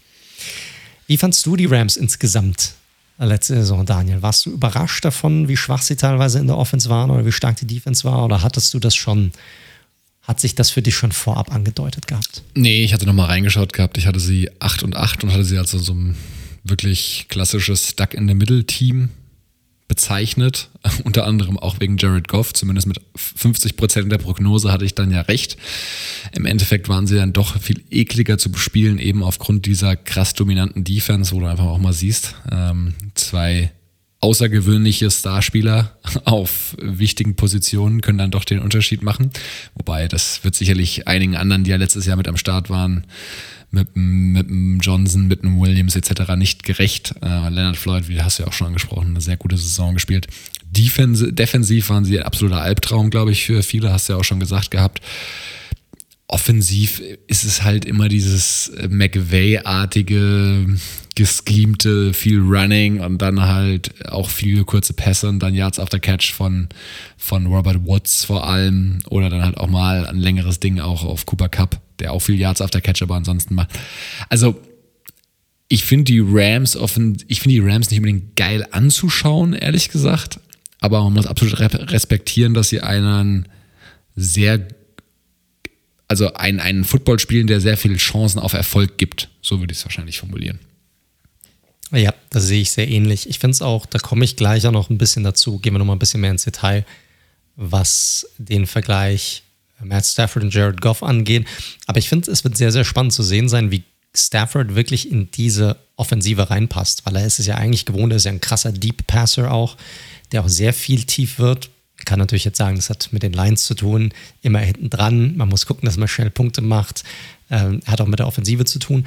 Aber es wird interessant zu sehen sein, wie so ein Deep Passer in diese Offensive wirklich reinpasst, die und da kann ich das jetzt schon sagen, bezüglich der Free Agency, für mich immer noch einen richtig guten Deep Threat vermissen lässt. So. Und das ist so ein bisschen die Frage. Ich weiß nicht, wie du es siehst, aber ich glaube, das könnte eine, eine spannende, spannende Geschichte sein. Ja, mal schauen. Also gut, Deshaun Jackson ist ja eigentlich so die Definition eines Deep Threats. Der ist halt leider nur fast 50. Naja, nicht ganz so alt, aber es ist natürlich die Frage, wie viel er noch im Tank hat. Ähm, sie haben ihn natürlich jetzt dazugeholt, das kann man sagen. Interessantes Signing, weil natürlich wie richtig ein Deep Threat benötigt wird. Aber wie viel kann er noch beitragen? Seine letzten Stationen jetzt auch gerade dann, als er, also da lief dann nicht mehr so viel, muss man sagen. Natürlich auch von Verletzungen geplagt. Aber da bleibt außer ihm jetzt nicht so viel. Ja, wir kommen gleich zum Draft, da hat man probiert auch nochmal nachzulegen. Ich stehe dem Ganzen so ein bisschen kritisch gegenüber, muss ich ganz ehrlich sagen. Ansonsten, außerhalb dessen, außer dem Trade von äh, Stafford und Goff, gab es dann noch einen weiteren Trade. Ähm, die Rams hatten ja generell viele Cap-Probleme auch, ja, konnten deshalb auch nicht so viele Moves machen. Haben dann probiert, sehr, sehr viele Verträge umzustrukturieren intern. Das haben sie auch gut hinbekommen bis auf bei einem Spieler, und zwar bei Michael Brockers, dem Defensive Tackle, dem Starter und vielleicht auch einem, ja, ich sag mal, nach Donald sicherlich der beste Defensive Lineman bei den, bei den Rams. Und der hat sich quergestellt. Er hat gesagt, nee, ich habe erst letzte Saison einen neuen Vertrag unterschrieben, ich habe keinen Bock, den nochmal umzustrukturieren. Und äh, dann kam da der Trade zustande und Brockers, ähnlich wie Goff, ist jetzt bei den Lions. Und die Rams haben dafür jetzt gerade mal einen Siebtrunden-Pick bekommen, aber konnten dann natürlich auch den Vertrag irgendwie loswerden. Diesbezüglich aber ist natürlich schon ein Verlust.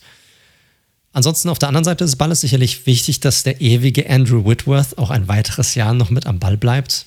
Ja, vielleicht die wichtigste Personalie in dieser Offense. Also unglaublich, wie auf welchem Niveau der noch weiterhin spielt. Floyd hat mir schon genannt, der hat einen neuen Vertrag bekommen, vier Jahre, 64 Millionen, hat so ein bisschen auch mit anderen Teams kokettiert, unter anderem auch meinen Giants, hat es dafür genutzt, seinen Preis so ein bisschen nach oben zu treiben. Und äh, ja, man hat äh, äh, Everett gehen lassen, den Tight End, der ist jetzt auch bei, bei den Seahawks. Aber vielleicht die wichtigsten Verluste hier sind die beiden Stützen, die sie in der Defensive hatten, im Defensive Backfield. Und zwar mit äh, Troy Hill und äh, John Johnson III, über die wir schon gesprochen hatten, äh, die ja jetzt beide bei den Cleveland Browns spielen. Und das ist sicherlich ein definitiv ein herber Verlust für diese Defensive. Hundertprozentig. Also ähm, Troy Hill hat so ein bisschen under the radar eine echt gute Saison gespielt, auch zwei defensive Touchdowns erzielt. Ich glaube, back-to-back sogar, wenn ich es richtig im Kopf habe, oder zumindest sehr nah beieinander. Hat er auch äh, fast 95 Prozent der Snaps gespielt. John Johnson hatten wir schon mehrfach besprochen. Äh, Schweizer Taschenmesser in der Defensive, verschiedenste Positionen je nach Playcall gespielt. Ähm, ganz, ganz äh, herber Verlust und da muss man wirklich froh sein, dass sie einen weiteren Spieler, der glaube ich noch nicht so bekannt ist, aber wirklich eine überragende Saison gespielt hat mit Darius Williams, der jetzt die zweite Saison auf Cornerback wirklich extrem abgeliefert hat, gerade in Coverage.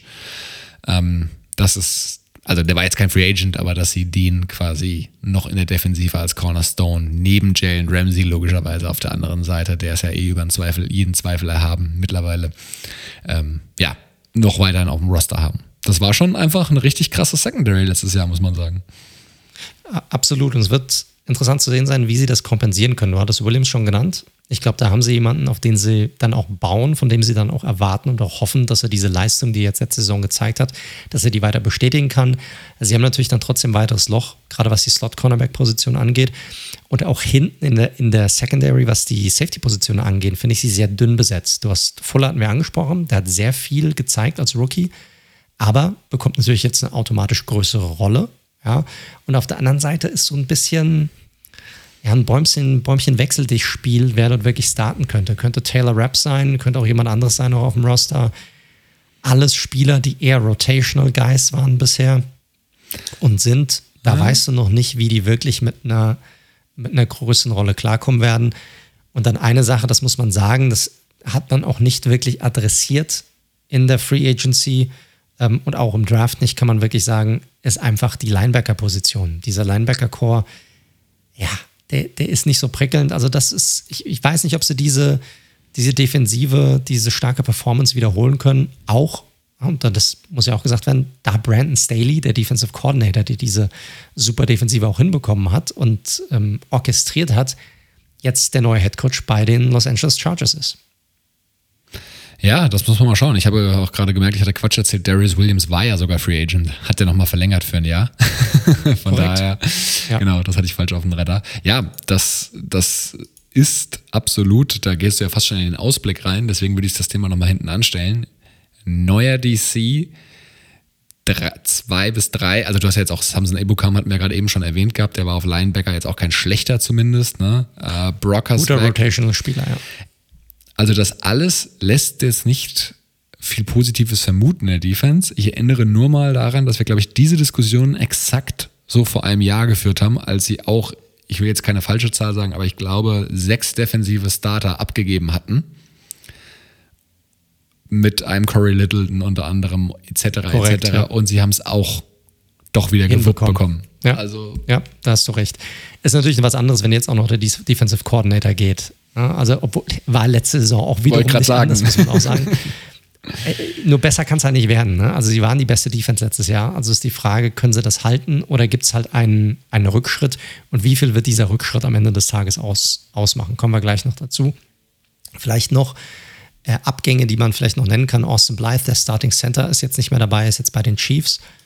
Und äh, wir hatten ja die Running Backs, hatten wir schon genannt. Und Blake Bortles ist natürlich jetzt nicht mehr dabei. Der ist jetzt der, der Backup Quarterback bei den Green Bay Packers. Null und- muss man, Blake Bortles muss man erwähnen. 0 und 17 Saison ohne Black Bortles, keine Chance. Absolut. Kein, keine Chance mehr. Keine Chance. Gut, kommen wir zum Draft. Ähm, Ich hatte es schon kurz angesprochen. Rams hatten keinen First-Round-Pick. Ich weiß nicht, wann sie den nächsten First-Round-Pick haben, um ganz ehrlich zu sein. Kein, kein, kein Plan. 2024 vielleicht als nächstes, wenn sie bis dahin nicht wieder schon den einen oder anderen Vielen, Trade. Ja, ja, also Ja, die alte Geschichte, auch seit 16 keinen gehabt, glaube ich. Also von daher. ja, korrekt. Also anscheinend brauchen sie keine, keine First-Round-Picks. Ähm, Tutu Atwell war der erste Pick, den sie gehabt haben. Das ist ein sehr, sehr kleiner Wide Receiver, gerade mal 5'8. Damit ist er, glaube ich, 1,70 groß ungefähr, sogar vielleicht sogar noch ein bi- bisschen kleiner. Nur 155 Pfund, also mega klein für NFL-Verhältnisse. Ist natürlich ein absoluter Speedster, ist schnell, deckt auch ein absolutes Need hier ab. Aber für einen Zweitrunden-Pick, ganz, mir ist er halt einfach zu klein. Das ist für mich eher wieder so, wirf den Ball kurz, guck, dass du ihm den Ball in die Hand gibst und schau dann, dass er da viel mitmachen kann.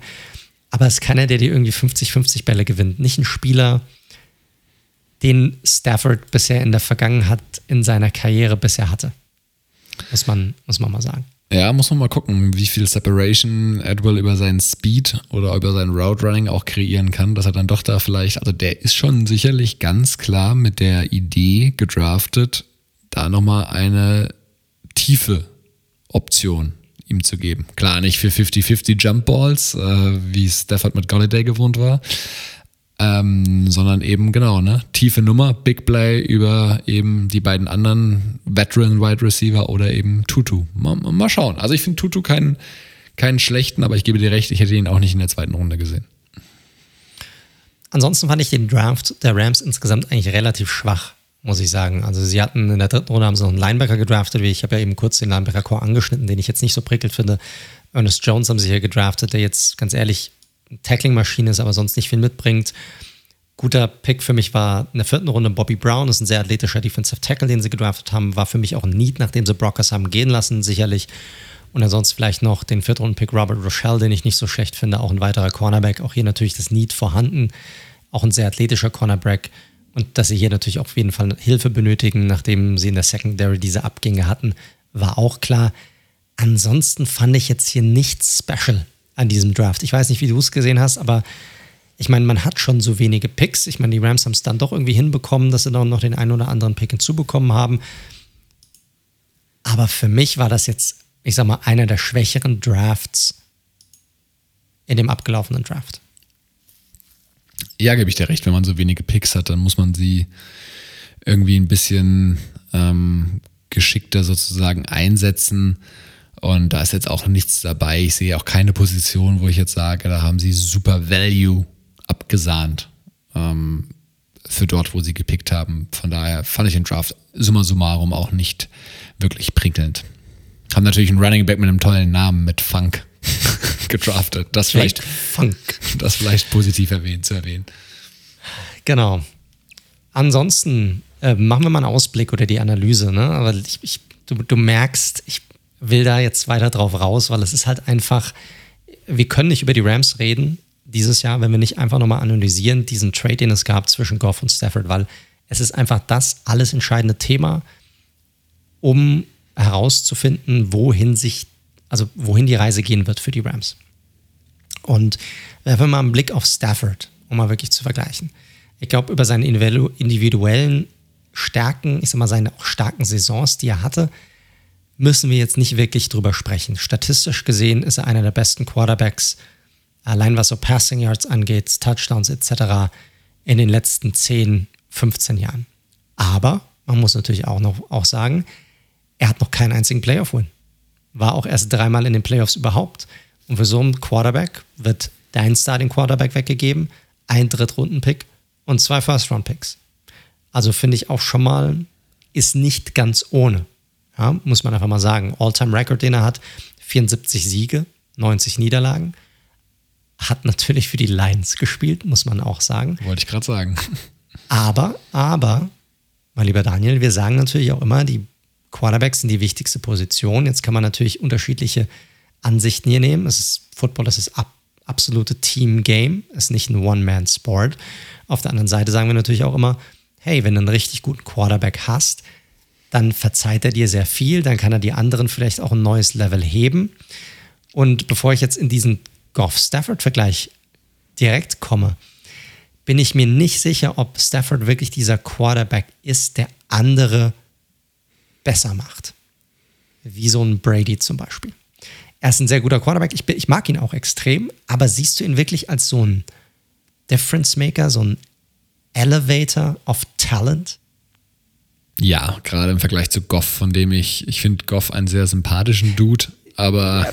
Alleine gestellt. Lass ihn mal alleine gestellt okay alleine gestellt. Ich meine, im Endeffekt musst du ja schon immer gucken, macht der Move Sinn in, in Verbindung zu dem, was du vorher hattest. Ne? Also, wenn ich keine Ahnung, einen Ryan Tannehill habe, kann aber einen Russell Wilson haben, dann würde ich trotzdem Russell Wilson haben wollen, beispielsweise. Aber mit Ryan Tannehill können die anderen sicherlich auch gut leben. Aber um deine Frage zu beantworten, ja, ich finde Stafford das, ich finde es auch richtig geil, dass Stafford jetzt mal das Team gewechselt hat, ne? weil der musste, das, der wurde ja immer so ein bisschen bemitleidet, oh, Matt Stafford, eigentlich so ein super Quarterback und der muss da quasi seine ganze Karriere irgendwie verschwendet bei den Lions, die einfach ein Mess sind seit Jahren oder Jahrzehnten das nicht richtig hinbekommen.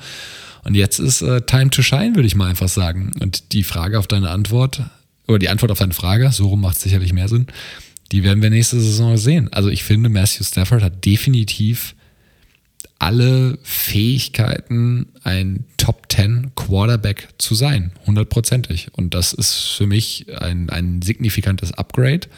Und ich glaube, das war jetzt, nachdem sie es lang genug mit Goff probiert haben, kann das ein entscheidendes Puzzlestück gewesen sein, um sie schon nicht nach vorne zu katapultieren, ist mir jetzt ein bisschen zu weit, aber schon um eine realistische Chance auf eine nächsten, nächste Attacke sozusagen auf den Titel zu starten. Du hast natürlich schon damit dahingehend recht, dass Stafford definitiv ein Upgrade über Goff ist. Und da gibt es auch unendlich viele Statistiken dazu. Aber wenn man sich einfach nur die letzte Saison ansieht, da sieht man auch einfach die krassen Unterschiede dieser beiden Quarterbacks. Ich habe jetzt mal fünf Statistiken rausgesucht. Intended Air Yards, also wie viel äh, die, die Würfe, wie, wie viele Air Yards die, also ne, Yards, die getravelt wären, normalerweise. Da ist auf, bei Stafford auf Position 6, Jared Goff auf Position 38 aller Quarterbacks aus der, aus der letzten Saison. Die Yards, die, die tatsächlich stattfanden, also wenn ein Ball auch den Receiver äh, erreicht hat, ja, äh, war Goff, äh, war Stafford 9., Goff 35. Würfe in Tight Coverage hinein. Also wenn das Fenster, das Wurffenster extrem eng war, hat äh, Stafford 16,7 Prozent. Alle seine Würfe waren in diese engen Fenster, von Goff nur 12,7 Prozent. Damit ist Gafford, äh, Stafford Middle of the Pack 17. Goff Platz 36. Also auch die Schwierigkeit der Würfe, die Stafford überhaupt probiert hat, ja, waren definitiv äh, höher als die von Goff. Completion Percentage sehr ähnlich. Hier ist Stafford schlechter mit 64,2 Prozent. Da muss man auch sagen, dass so der eine große Knock bei ihm. Er ist nicht mega akkurat als Quarterback. Ähm, aber das Thema ist hier natürlich auch, dass er in einer ganz anderen Offensive gespielt hat. Er hat für die Lions gespielt, man lag auch, auch zurück. Und ja, die Offensive hat natürlich viel, viel mehr Deep Balls. Das ist bei den Rams generell anders. Und hier ist für mich dann natürlich auch das größte Fragezeichen bei diesem Quarterback. Er ist ein Upgrade, aber kann er genauso in einer kontrollierten Offensive, wie die Rams halt eine sind oder wie sie spielen, genauso brillieren, wenn der Deep Threat, den er bisher aus seiner Karriere gewohnt war, nicht existiert? Ja, das ist, wie gesagt, sicherlich eine ganz, ganz entscheidende Frage, die ich, ich bin da aber einfach nur optimistisch. Ähm, ich glaube, dieser Trade war der richtige Move zur richtigen Zeit, um einfach jetzt aus diesen Jahren Jared Goff rauszukommen. Weil, ey, das war dein, dein äh, First Overall Pick, noch aus der Jimbo Fischer Zeit. Der hat sich einmal in den Super Bowl gebracht, ähm, weil er da wenig Fehler gemacht hat. Jetzt hast du das irgendwie aber mehrmals, du hast ihn jetzt sogar noch verlängert. Das war sicherlich nicht die weiseste Entscheidung aller Zeiten. Aber jetzt lieber ähm, ein Schrecken mit Ende als ein Nee, wie sagt man? Jetzt habe ich schon wieder das Sprichwort falsch bezeichnet. Ne? Lieber ein Schrecken mit Ende. Wie, als, wie heißt das denn? Als ein Schrecken ohne Ende? Ich komme es gerade nicht mehr zusammen. Ihr wisst, was ich meine. Ihr wisst, was ich meine. Nein, von daher war es ganz wichtig, da mal einen neuen Lieber Aspekt ein Ende mit Schrecken als ein Schrecken ohne Ende. Ja, guck. Das war doch exakt so. das, was ich dreimal probiert habe zu sagen. Korrekt, ja. Oh Mann. Ja, aber genug von Stafford und Goff, aber hier wird sich sicherlich alles, alles entscheiden. Ähm, man muss natürlich nochmal einen Ticken weiter gucken. Äh, die O-Line ist sicherlich eine ordentlich, weiterhin ordentlich besetzt. Bei den, bei den Rams wird Stafford hier sicherlich helfen, äh, dass er vielleicht nochmal öfter auf den, auf den Beinen bleibt. Der Abgang von Blythe, ja, ist sicherlich der, der eine Abgang, wo man so ein Fragezeichen hinter machen muss, wenn der Starting Center geht. Ich hatte mir ursprünglich aufge aufgeschrieben, Akers und Henderson sollten einen guten One-Two-Punch bilden können. Das fällt natürlich jetzt weg. So, das ist das große Fragezeichen. Wen, wen haben sie im Backfield, der hier Abhilfe schaffen kann? Deep Threat ist ein Thema. Tight End ist ein Thema. Wen haben sie als Tight End? Higby und Munt. Ugh, yikes. Also, das muss man, da muss man auch mal sehen, was sie da, äh, was sie da hinbekommen können. Und auch Stafford ist es eigentlich gewohnt, etwas bessere Tight Ends zu haben in, in seinem Team. Und bei der Defense, die hatten wir jetzt schon auch durchgekaut gehabt. Der Super Defensive Coordinator ist jetzt Head Coach bei den Chargers. Der neue Defensive Coordinator ist Raheem Morris, der früher auch mal Head Coach war bei den Tampa Bay Buccaneers. Letztes Jahr war bei den Atlanta Falcons, war dort kurzzeitig Interims Head Coach und hat auch in der Zeit, wo Interims Head Coach war, ich glaube, die, die Falcons zu einem ganz guten Rekord geführt. Ich, ich habe es nicht mehr im Kopf, aber äh, ich glaube, die, also nachdem er übernommen hatte, lief es auf jeden Fall deutlich besser. Das Interessante bei ihm ist, er ist ein Typ, der eigentlich sehr, ähm, sehr oft als Secondaries Coach gearbeitet hat in der NFL und auch dafür bekannt ist, gute Secondaries aufzubauen, was den Rams, die Rams durchaus unterstützen könnte hier. Aber selbst als Defensive Coordinator in der NFL noch nie gearbeitet hat. Also es wird sehr interessant zu sehen sein, wie er tatsächlich sein wird, wenn er tatsächlich mal ein Defensive Coordinator ist, wenn er selbst Play, Plays called. Es könnte aber eine durchaus andere Defensive sein, auch von der Art, wie sie, wie sie gecallt wird, als, als in der Vergangenheit. Ich finde, den Abgang von Michael Brocker sollte man jetzt nicht zu niedrig hängen, weil er schon jemand ist, der auch sehr viel abräumt, muss man sagen, dort, dort in der Defensive und äh, Donald vor allem sehr stark unterstützt. Ansonsten fehlt mir so ein bisschen, ich weiß nicht, wie du siehst, die Tiefe auf den Edge-Positionen. Floyd ist da, Holland, mh, hm, okay, aber was kommt danach? Da sehe ich nicht so viel. Das hat letzte Saison gut funktioniert. Aber ansonsten, mir, mir fehlt so ein bisschen da die Tiefe.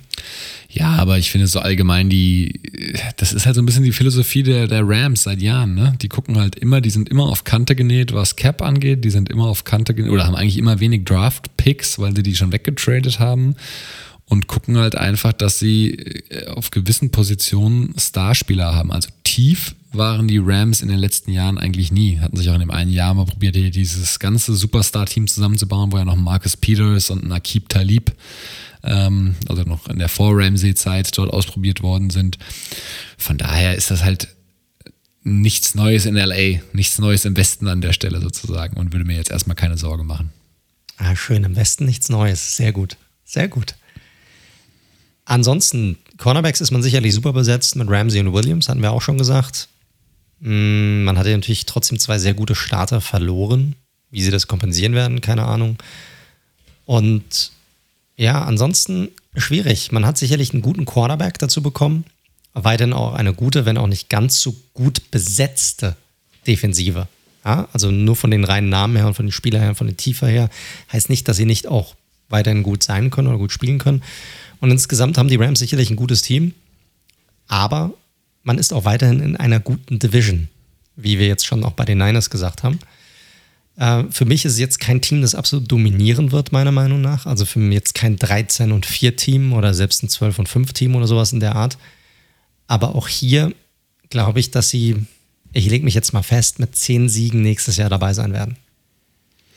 Ja, finde ich eine gute Einschätzung. Ich habe mir auch 9 bis 10 Siege notiert. Ich bin vollkommen bei dir. Es gibt dieses, wenn man so die guckt, was irgendwie sich verbessert hat und verschlechtert hat, hast du halt dieses eine Pfund auf der Habenseite mit, mit Matt Stafford versus Jared Goff und das wiegt halt einfach sehr viel auf, nämlich die durchaus schwerwiegenden defensiven Abgänge vor allem, die sie hatten. Aber ich glaube trotzdem, die haben sich auch letztes und lerne da so ein bisschen aus meinem Fehler aus der, aus der letzten Jahr, wo ich sie nach den Defensive-Abgängen und dem Abgang von Wade Phillips so ein bisschen schon ins Mittelmaß runtergelabert habe. Ich habe Bauchgefühl, dass das wieder zumindest mal eine solide Regular Season wird, also mit einer 10-7er Record oder sowas. Ich glaube, dass das passiert. Den gleichen Fehler wie letzte Saison mache ich auch nicht, aber weglaufen werden sie nicht, deiner Meinung nach? Nein, nein, nein, auf keinen Fall. Es gibt keinen klaren Frontrunner in dieser Division. Ja, sehe ich ganz genauso. Also sehr, sehr spannende Geschichte. Wie gesagt, Stafford auch für mich ein klares Upgrade über Goff. Das Ding ist halt einfach, wie gesagt, das ist eine komplett andere Defense, eine komplett äh, Offense, ist eine komplett andere Spieler, mit denen er jetzt zusammenspielen muss. Er hat keinen Calvin Johnson, er hat keinen Kenny Galladay, niemand, der jetzt diese 50-50 Bälle gewinnt in äh, Type Throws in Coverage bei 50-50 Balls. Die hat er hier nicht. Und es wird einfach spannend zu sehen dann, wie ein Typ mit einem mit einer Kanone für einen Arm, ich sag mal, ein Kurzpassspiel aufziehen wird. Ja, oder McVay erfindet sich auch nochmal ein bisschen neu. Ne? Korrekt, korrekt. Also das ist natürlich auch die Frage, ob er sich natürlich nochmal umstellt, aber sagt, hey, ich wollte den Quarterback einfach wechseln, weil mir Goff einfach nicht mehr diese Möglichkeit gegeben hat, kreativer zu sein und andere Spielzüge aufzuziehen. Und ich deshalb einfach diesen Quarterback brauchte, der mir dieses oder mein Spiel oder meine Offense wieder öffnet. Das kann natürlich genauso sein. Richtig. Und Play Action, das kann der gute, gute Matthew auch sehr gut. Von daher würde ich mir keine Korrekt. Sorgen machen. Korrekt. Also wird ein sehr, sehr spannendes Jahr werden für die Rams und ich denke, dass die Rams-Fans auch relativ ja, aufgeregt und excited sind, dass Stafford jetzt da ist. Zu Recht. Gut, dann gehe ich davon aus, machen wir weiter mit den Arizona Cardinals. So schaut's aus, so schaut's aus. Seattle zum Schluss. Ja, Cardinals, auch da der kurze Rückblick. Das war jetzt das Jahr zwei mit dem Duo Cliff Kingsbury und, und Kyler Murray. Man muss auch durchaus fairerweise sagen, man hat eine Weiterentwicklung zum Jahr davor gesehen. Murray war brandgefährlich als Runner. Und man muss wirklich sagen, also mir fallen da so viele Szenen ein, selbst Cornerbacks haben ja wirklich Probleme, wenn er losläuft, standzuhalten und auch diese kurzen shaky Moves von ihm mitzugehen, beziehungsweise lassen sie sich da auch oft verladen. Also was der auf Quarterback als Runner mitbringt, das ist wirklich schon sehr stark. Man darf ihn darauf aber nicht reduzieren, denn er ist auch wirklich ein sehr guter Deep Passer. Ich habe mir das mal rausgeschrieben. Er hat 23 von 58 äh, tiefen Passen, äh, tiefen Passen, tiefen Pässen angebracht für 874 Yards. Sehr gute Touchdown-Interception-Ratio, nämlich 8 zu 0 und dabei ein Passer-Rating von 126. Also das ist Top 3 gewesen tatsächlich. Gibt es noch einen anderen Quarterback in der Division, der war sogar noch ein bisschen besser. In der Division? Also ich weiß, äh, ich glaub, war nicht sogar Jones und Carr auf 1 und 2, so hat es ich abgespeichert, ehrlich gesagt. Echt? Ja, ich meine ja. Also ich, ich, ich, ich weiß jetzt, ich kenne das Ranking nicht, aber ich weiß, dass das TD, Interception Ratio, ist bei Wilson, ich glaube, ganz genauso und sogar das Passer Rating ist höher. Äh, das kann sein. Oder vielleicht ist es, ich, ich gucke gleich nochmal. Also Wilson war auf jeden Fall auch Top 5. So viel kann man schon mal sagen, auf jeden Fall, das weiß ich. Ähm, also sprich, der gute Kyler hat auf jeden Fall zwei starke Sachen gezeigt. er ist brutal als Runner und er hat einen richtig niceen Deep Ball. Zu allem weiteren kommen wir später noch ein bisschen mehr. Generell war die Saison aber natürlich dann nicht ein Erfolg, weil Kingsbury hat zwar ein 6-3 und das Team von den Cardinals hat da zwar einen 6-3er Start hingelegt, aber ist halt am Ende 8 und 8 rausgelaufen. Und das ist halt natürlich eine Weiterentwicklung im Vergleich zum Vorjahr mit fünf Siegen, aber man muss mal gucken, diese acht Niederlagen waren gegen unter anderem die Lions, die Panthers, die Patriots, die ja auch eine sehr wackelige Saison hatten. Und unter anderem, als sie noch 8 und 6 standen und im Playoff Race richtig gut dabei waren, haben sie die letzten beiden Spiele gegen 49ers und mit, mit CJ Beathard und gegen die Rams mit John Walford verloren und sind deswegen nicht in die Playoffs gekommen.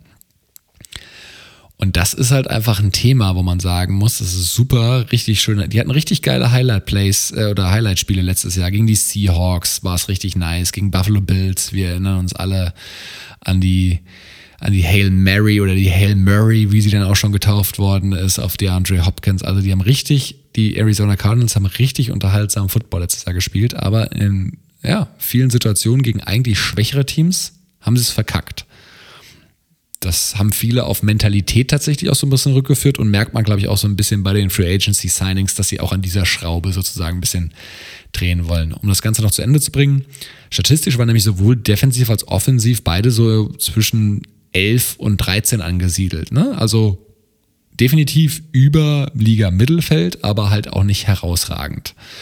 Und dann ist eine 8 und 8er Saison, ich weiß nicht, ob folgerichtig, aber natürlich jetzt auch nicht komplett falsch.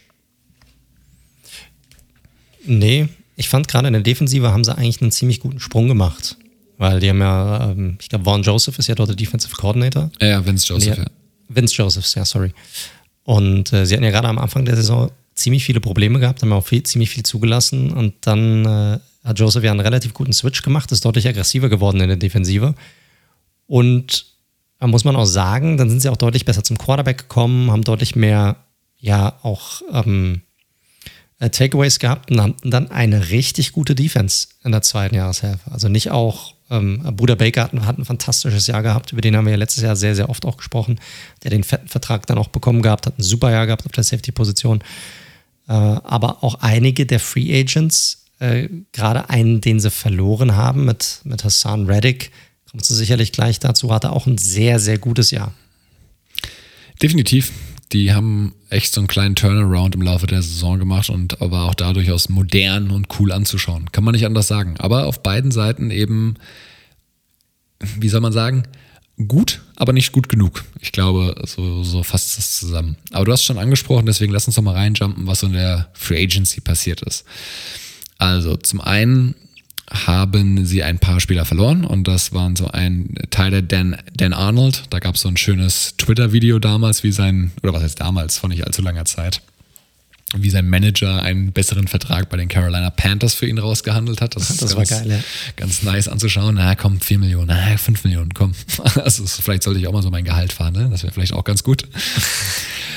Und äh, Kenyon Drake natürlich, ähm, sah letztes Jahr aber auch nicht, ist jetzt bei den Raiders, hat da für seine Verhältnisse ordentlichen Vertrag, fetten Vertrag, zu teuren Vertrag, könnte man sagen, bekommen, weil Drake letztes Jahr jetzt als Runner mich nicht so wirklich überzeugt hat, nachdem er das Jahr davor wiederum sehr gut aussah.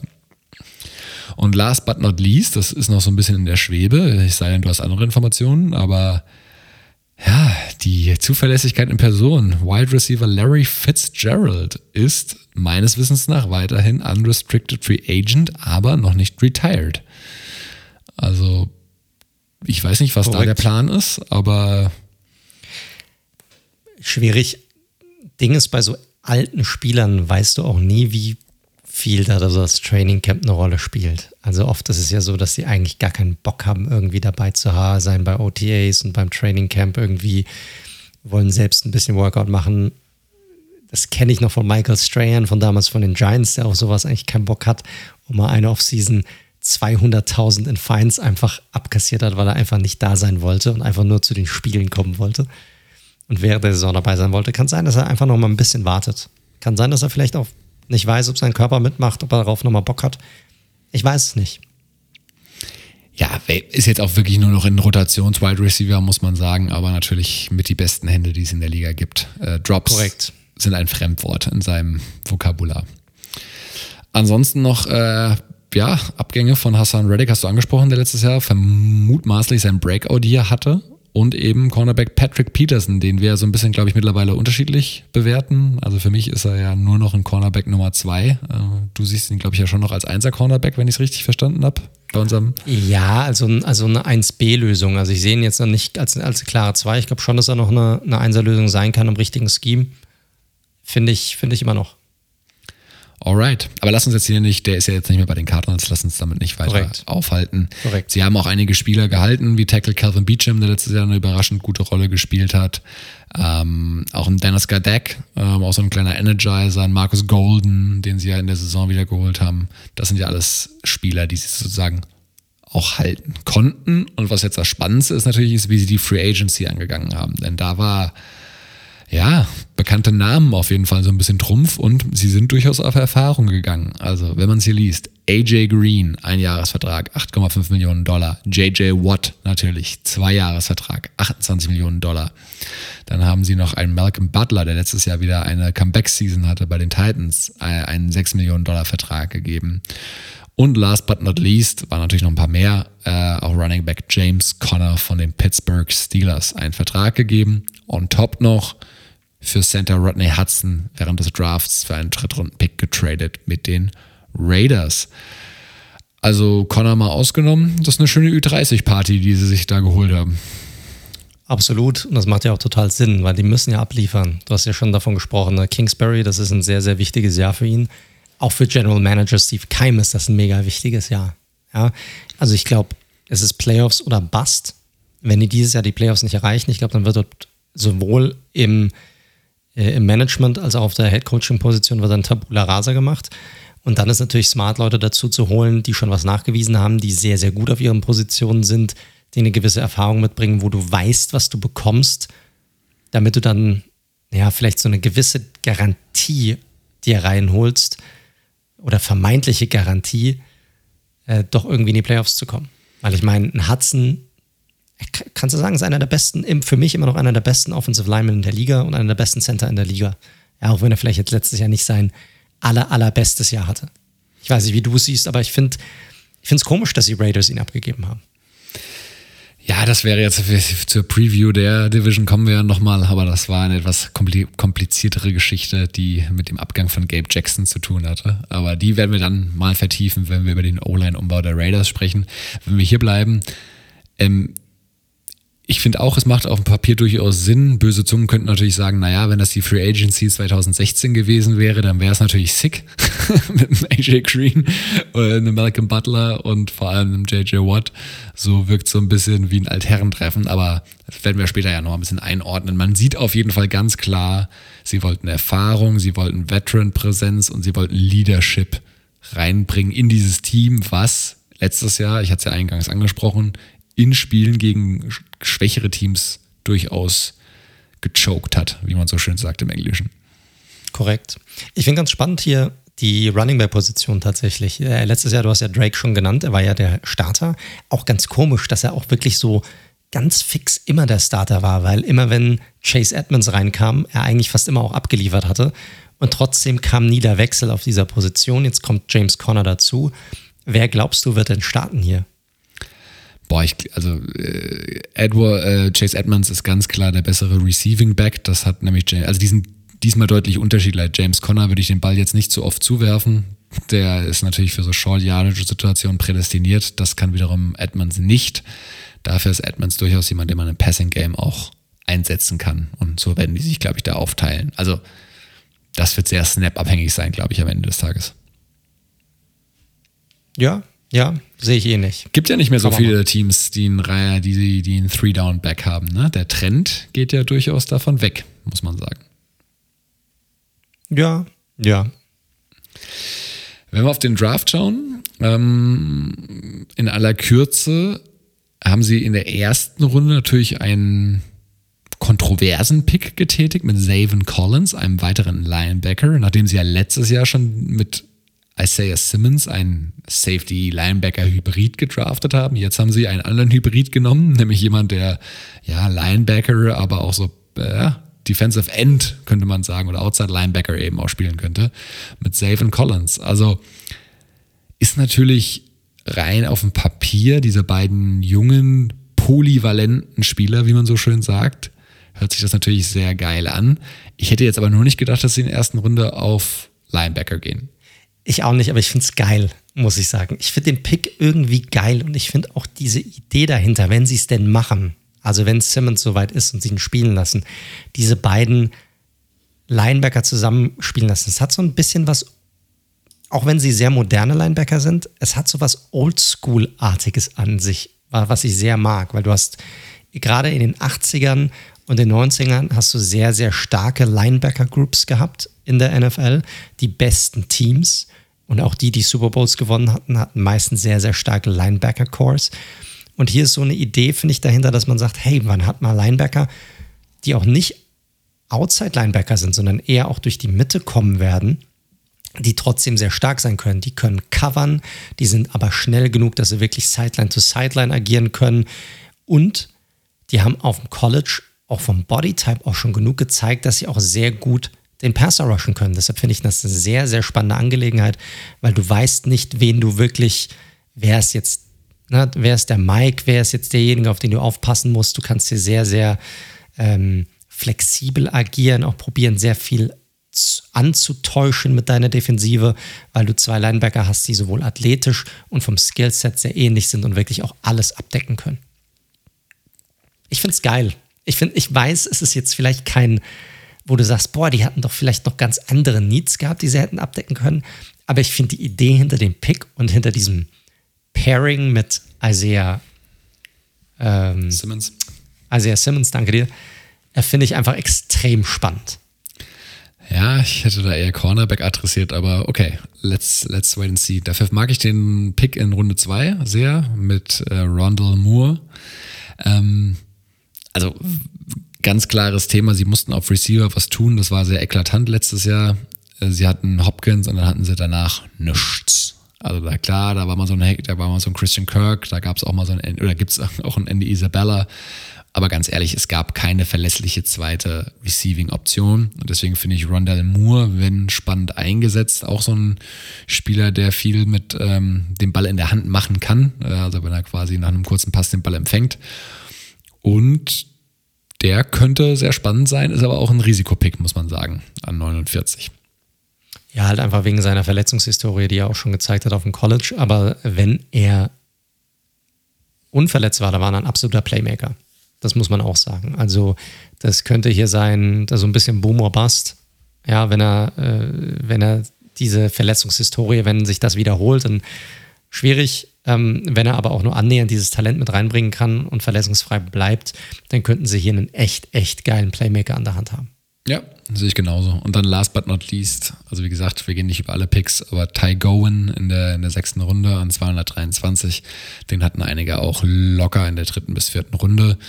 Ähm, PFF hatte ihn sogar in ihren Top 75 drin. Ähm, gucken wir mal. Aber der hat tatsächlich durchaus die Chance, auch wenn ich mir den Cornerback, die Cornerback-Gruppe so anschaue, ähm, der wird jetzt kein Day One Starter sein, aber ich glaube, der hat so, die bringt das, die ganzen Pak das Paket mit aus, aus, aus Körper, aus Movement ähm, und auch hat auch äh, äh, Production gehabt am College. Der könnte da wirklich relativ schnell in eine größere Rolle reinrotieren.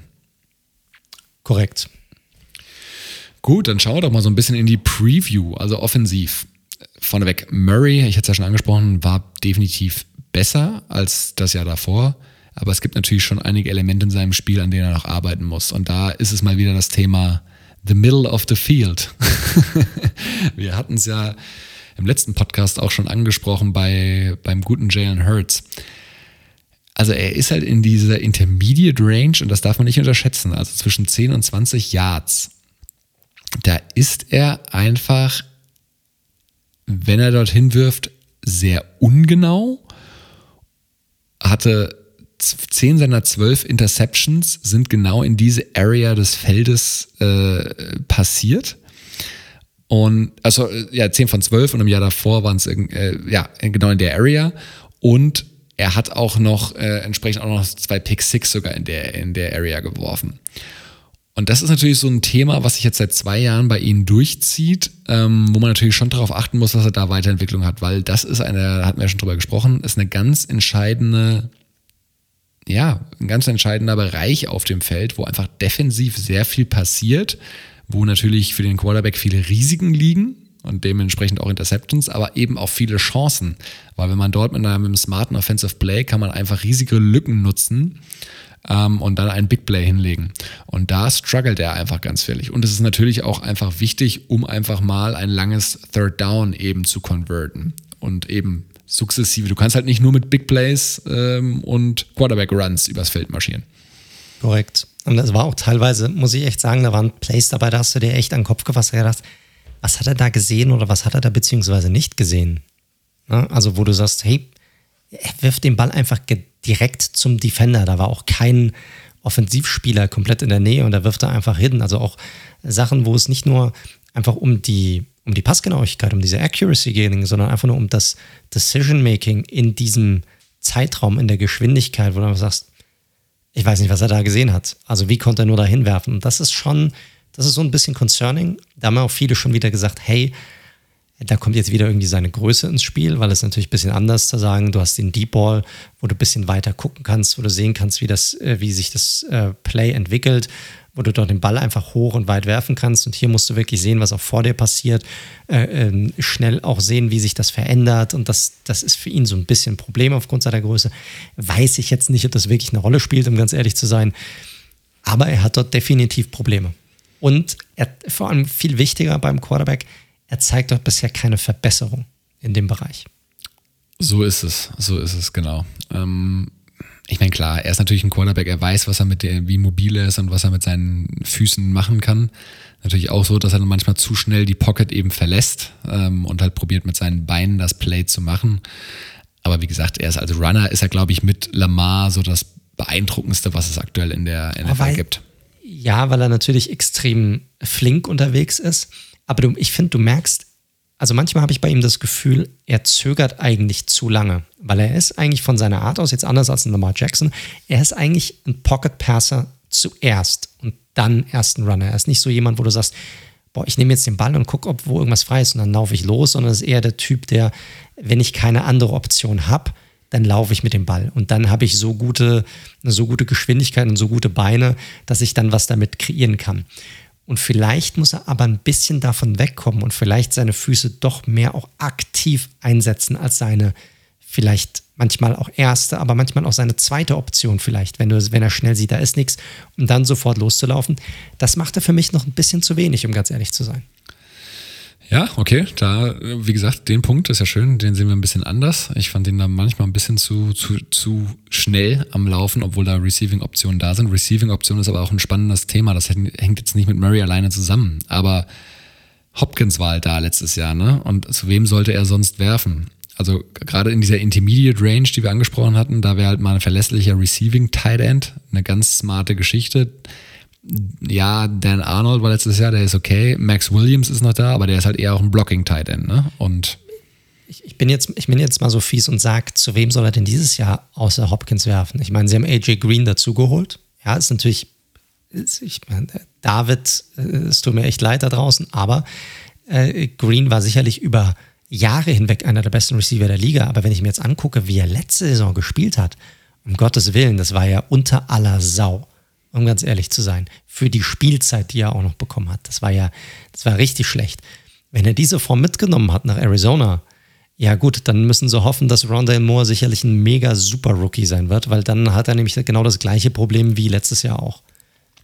Weil die, weil die Titan-Position ist ja nicht wirklich besser geworden. Nein, die ist überhaupt nicht. Äh, ich hatte auch tatsächlich gelesen, dass ähm, sie natürlich auch ein ganz spannender Trade-Kandidat für Zach Ertz wären. Äh, Zach Ertz würde da sicherlich sehr, sehr helfen, muss man sagen. Absolut. Äh, immer noch einer der, äh, trotz der Misere letztes Jahr, glaube ich, immer noch einer der besten äh, Receiving Titans, die man so haben kann. Überrascht, dass da noch nichts passiert ist, um ganz ehrlich zu sein. Ja, das bin ich seit einem halben Jahr überrascht, aber mal gucken, wann es passiert. Und also da, dementsprechend, es gab letztes Jahr ganz klar zwei Schwachstellen die O-Line und Wide Receiver Number two, Number. Beides wurde eben mit Veterans adressiert. Ne? Wir hatten einmal Rodney Hudson, auf den lasse ich auch nichts kommen. ähm, der wird diese Line, die letztes Jahr so sicherlich zwischen 12 und 15, also die O-Line war nicht schlecht letztes Jahr. Jetzt haben sie mit Center die beste, also die Position, wo sie am schwächsten letztes Jahr waren, mit Hudson wirklich top, top ersetzt. Kann man nicht anders sagen. Ich glaube, die O-Line wird also nicht das Problem sein und auf einem 10, sagen wir mal, 10 beste O-Line-Level performen können. So, die Range ungefähr. Wide Receiver bin ich komplett bei dir. Moore finde ich spannend, ist aber wirklich so ein, wir schmeißen mal eine, wir setzen mal auf Rot, könnte aber auch schwarz oder grün kommen. mal gucken. Und ich bin bei Green auch bei dir. Also der hat letztes Jahr, ja, also wenn er Nummer 1 Receiver gewesen wäre und er hätte das nicht mehr im Tank gehabt, das wäre das ja eine Geschichte. Aber er hatte ja Unterstützung ohne Ende, weil Tyler Boyd und T. Higgins so gut gespielt haben und er hat ja trotzdem nichts draus gemacht, dass er dadurch. Korrekt. Es war jetzt nicht so, dass Burrow jetzt nicht irgendwie um sein Leben gelaufen und irgendwie 50 Mal im Spiel geworfen hätte. Ne? Also, Richtig. So. Und dementsprechend äh, er kann mich gerne eines Besseren belehren. Das wird wahrscheinlich meine Meinung auch im Zweifel sehr egal sein. Aber dieses AJ Green Signing bringt, glaube ich, die Cardinals wirklich kein Millimeter weiter, was jetzt rein auf dem Platz passiert, was abseits des Platzes passiert. Who knows? Muss man mal schauen. Das zur Offensive. Defensive unter Vance Joseph hatten wir drüber gesprochen, hat sich stabilisiert und jetzt kommt auch noch Chandler Jones zurück, der mutmaßlich beste Spieler dieser Defense ähm, und auch für die auch eine sehr wichtige Präsenz abseits des Feldes und eben die Veterans Malcolm Butler und Robert Orford, der ja auch zum, hat ja zwei Jahre jetzt verletzt ausgesetzt, den haben sie ja auch nochmal geresigned. Ja, also wie gesagt, dieses Thema Leaderships scheint offensichtlich gefehlt zu haben, sonst hätten sie nicht Alford, Butler und eben JJ Watt geholt. Dazu eben dieses junge hybride Linebacker-Duo. Das sieht, wenn man es liest, alles nicht verkehrt aus. Aber auch hier wieder, Outside Cornerback. Robert Alford hat die letzten zwei Jahre nicht gespielt, ist somit der Projected Starter und eben Malcolm Butler. Malcolm Butler, brauchen wir nicht drüber reden, hatte jetzt wieder eine gute Saison.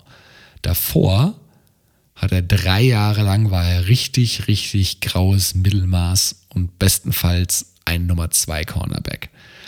Klar, du hast noch Buda Baker auf Safety, brauchen wir nicht drüber reden, der hat auch eine starke Saison gespielt und ansonsten eben noch den Kollegen Jalen Thompson, der jetzt in sein dann drittes Jahr geht. Boah, ich weiß nicht, in einer Division, wo Russell Wilson spielt und wo Matt, äh, Matthew Stafford spielt. Und die werden halt probieren, die werden halt viel probieren, über die Line zu regeln. Ne? Und auch über diesen Linebacker-Core. Das, das muss man hier einfach sagen. Du hast äh, Jones und Golden, zwei sehr, sehr ähnliche Spieler, die als außer Linebacker sicherlich eingeplant sind.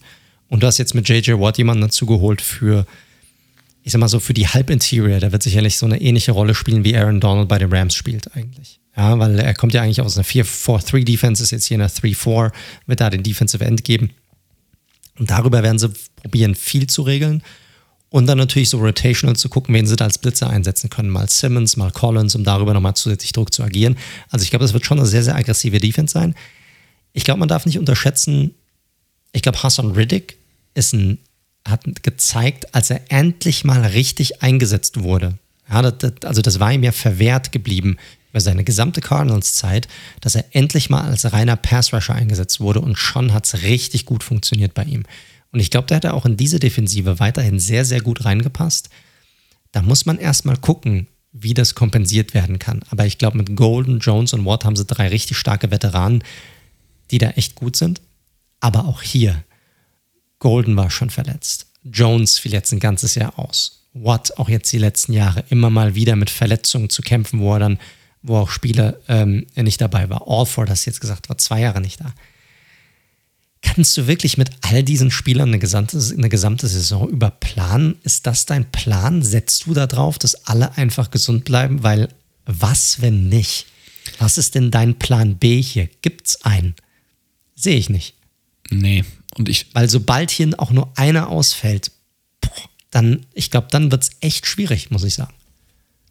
Bin ich komplett bei dir, zumal sie halt auch noch, sie, also sie, die schleppen ja schon noch so Spieler auch wie, wie, wie Phillips halt seit Jahren mit sich durch, ne, der jetzt irgendwie noch keine überzeugende Saison hingelegt hat. Und naja, ich meine, den haben sie schon, den haben sie von den Bills geholt, haben sie einen fetten Vertrag gegeben, weil er eine geile Saison hatte.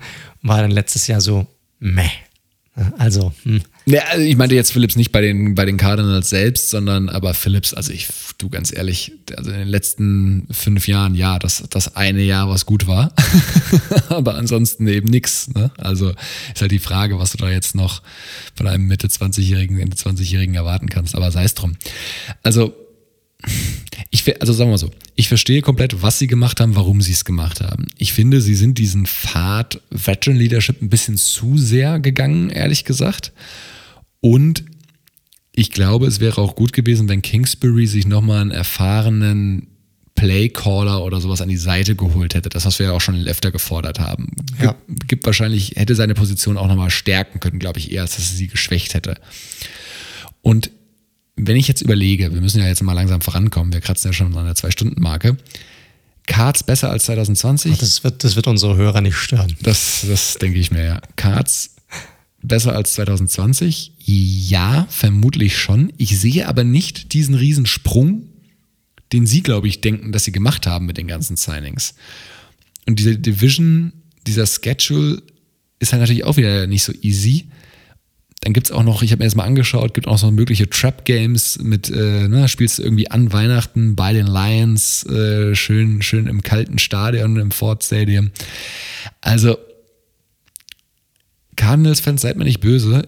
Ich glaube aber nicht, dass das der entscheidende Schritt nach vorne sein wird. Und ich glaube, die Cardinals werden nicht über 8, 9 Siege hinauskommen. Und ich glaube, sie verpassen wieder die Playoffs. Ja, für mich sind sie auch das schlechteste Team in dieser Division. Ja, und, und ich weiß, wie das war, als als sie JJ Watt gesigned haben und alle waren auf einmal, yeah, Cardinals going to the Super Bowl und äh, das ganze Internet äh, war voller Hype. Ich sehe es nicht. Ich sehe es nicht. Ich sehe ein durchaus ordentliches bis gutes Team, was auch davon abhängt, äh, wo auch viel davon abhängt, wie weit sich Murray auch weiterentwickeln kann. Man muss auch sagen, dass sie jetzt hier auch sehr viel auf Murrays Schulter legen, finde ich, gerade in der Offensive. Also das ist einfach so, sie, sie hoffen und sie erwarten auch, dass er einen weiteren Schritt macht. Ich habe von ihm so diesen Leadership-Vibe, kriege ich bei ihm nicht so wirklich, muss ich ganz ehrlich sagen. Aber sicherlich ein talentierter, ein talentierter Quarterback.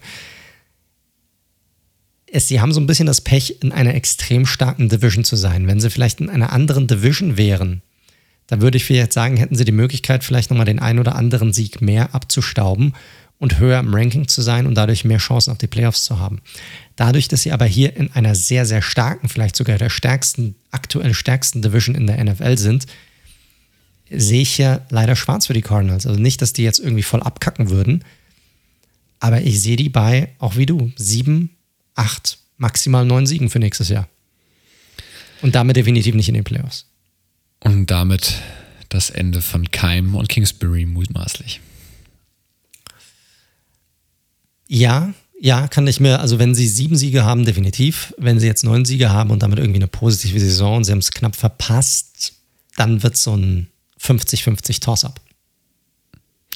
Glaube ich. Na gut. Na gut, wir sind also skeptisch, was die Wüste angeht. Dann lass uns Korrekt. doch mal zu einem Team Sagt gehen. uns, was ihr davon haltet. Also wenn ihr es anders seht, dann schreibt uns gerne an. Wie gesagt, auf Instagram und auch auf Twitter werden wir unsere, natürlich wie jede Woche unsere Poster natürlich auch raushauen. Antwortet drunter, schreibt uns, sagt, was ihr davon haltet. Ob wir Mist erzählen oder ob ihr der gleichen Meinung seid. so schaut's aus. Dann lass uns doch mal weitergehen. Genau, also auch eine Aufforderung an die ganzen lieben Seahawks-Fans da draußen in Deutschland. Denn das ist das Team, wozu wir jetzt kommen, zu den Seattle Seahawks und natürlich auch zu dem, ja, zu dem Division-Sieger aus dem letzten Jahr. 12 und 4 war die Saison und äh, trotz allem fand ich, war 2020 ein doch irgendwie komisches Jahr für das äh, Team aus Seattle. Die sind super gestartet, fünf, und, äh, fünf Siegen, keine Niederlage und mit einer unglaublichen Offense. Ne? Jeder kann sich noch letztes Jahr daran erinnern, dieses ganze Thema Let Russ Cook. Äh, er war omnipräsent überall auf allen Kanälen und man ist toll gestartet. Danach allerdings mit vier ähm, äh, vier Spiele verloren aus den darauffolgenden sieben Spielen. Und war, man war tatsächlich auch kurzzeitig raus aus dem Playoff-Rennen, äh, nur um dann wieder mit einem richtig guten Team-Effort, wo dann die Defense auch dazu kam, äh, dazu dann noch ein bisschen später ähm, mehr, äh, dann am Ende des Tages dann doch noch mit zwei ja, Siegen Vorsprung die NFC West zu gewinnen. Wilson selbst ja, war teilweise der absolute Wahnsinn. Gerade wenn man sich die erste Saisonhälfte anguckt in den ersten acht Spielen über 2500 Yards geworfen, 28 Touchdowns und eine Completion Rate von 71 Prozent. Ich meine, der Typ hatte eine Run Rate von über 5000 Yards und 56 Touchdowns. Wahnsinn. Also kann man einfach nichts anderes zu sagen. War auch ganz klar überall genannt im, im MVP-Race drin und das auch völlig zu Recht. Leider war es dann so, dass die zweite Saisonhälfte dann, ich sag mal, selbst für einen normalen Quarterback eher durchschnittlich war. Ja, und auch für, für seine Verhältnisse unterdurchschnittlich, muss man einfach sagen. Denn in den nächsten acht Spielen nicht mehr ganz 1700 Yards geworfen, nur noch 12 Touchdowns aus acht Spielen. Die O-Line hat sicherlich eine Rolle gespielt ähm, bei der ganzen Geschichte, sowohl negativ als auch positiv. Ähm, Gerade am Anfang der Saison war die nicht so stabil, später hatte sich tatsächlich stabilisiert. Die Konstanz hat ihr einfach gefehlt.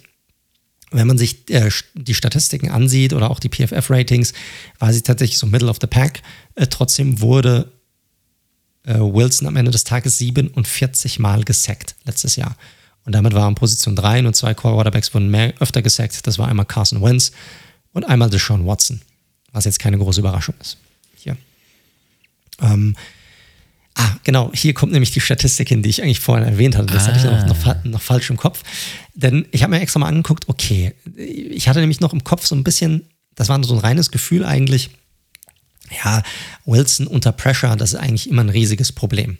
Ja, weil man hat die Frage, die man sich bei Wilson auch immer stellt, warum wird er eigentlich so oft gesackt? Er ist doch ein sehr mobiler Quarterback, er ist doch ein super Quarterback, er wirft doch auch so genau und so weiter und so fort.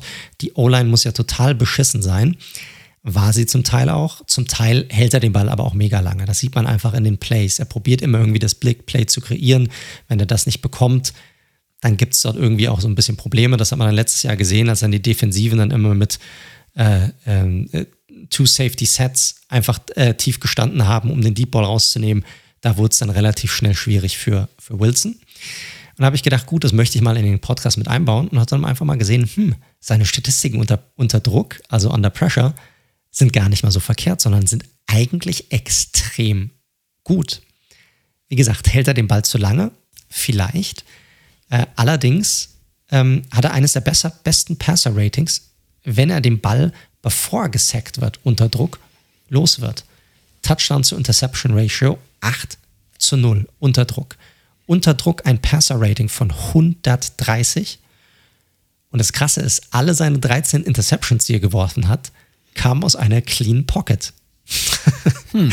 Also gar nicht, als er unter Druck stand, sondern eigentlich, als er mehr Zeit hatte, um gute Entscheidungen zu treffen, hat er seine 13 Interceptions geworfen. Also fand ich einfach nur eine sehr interessante Statistik und einfach nur für mich, ich weiß nicht, wie, wie, es euch da draußen ging, ich weiß nicht, wie es euch Seahawks-Fans da draußen ging. Ich meine, klar, Russell Wilson sicherlich bei den meisten Seahawks-Fans über jeden Zweifel haben, aber jeder hat auch so ein bisschen seine kritische Meinung dazu. Wie habt ihr es gesehen? Gefühlt war es für mich komplett anders, dass er eigentlich unter Druck Probleme hatte. Aber statistisch gesehen ist er unter Druck einer der besten Quarterbacks in der NFL. Muss man einfach mal so sagen. Ansonsten, äh, letzte Saison, es gab ja auch den Jamal Adams Trade noch vor der Saison bei den, äh, bei den Seahawks so ein bisschen mit Licht und Schatten sicherlich ein super Pass-Rusher für einen Safety. Ja.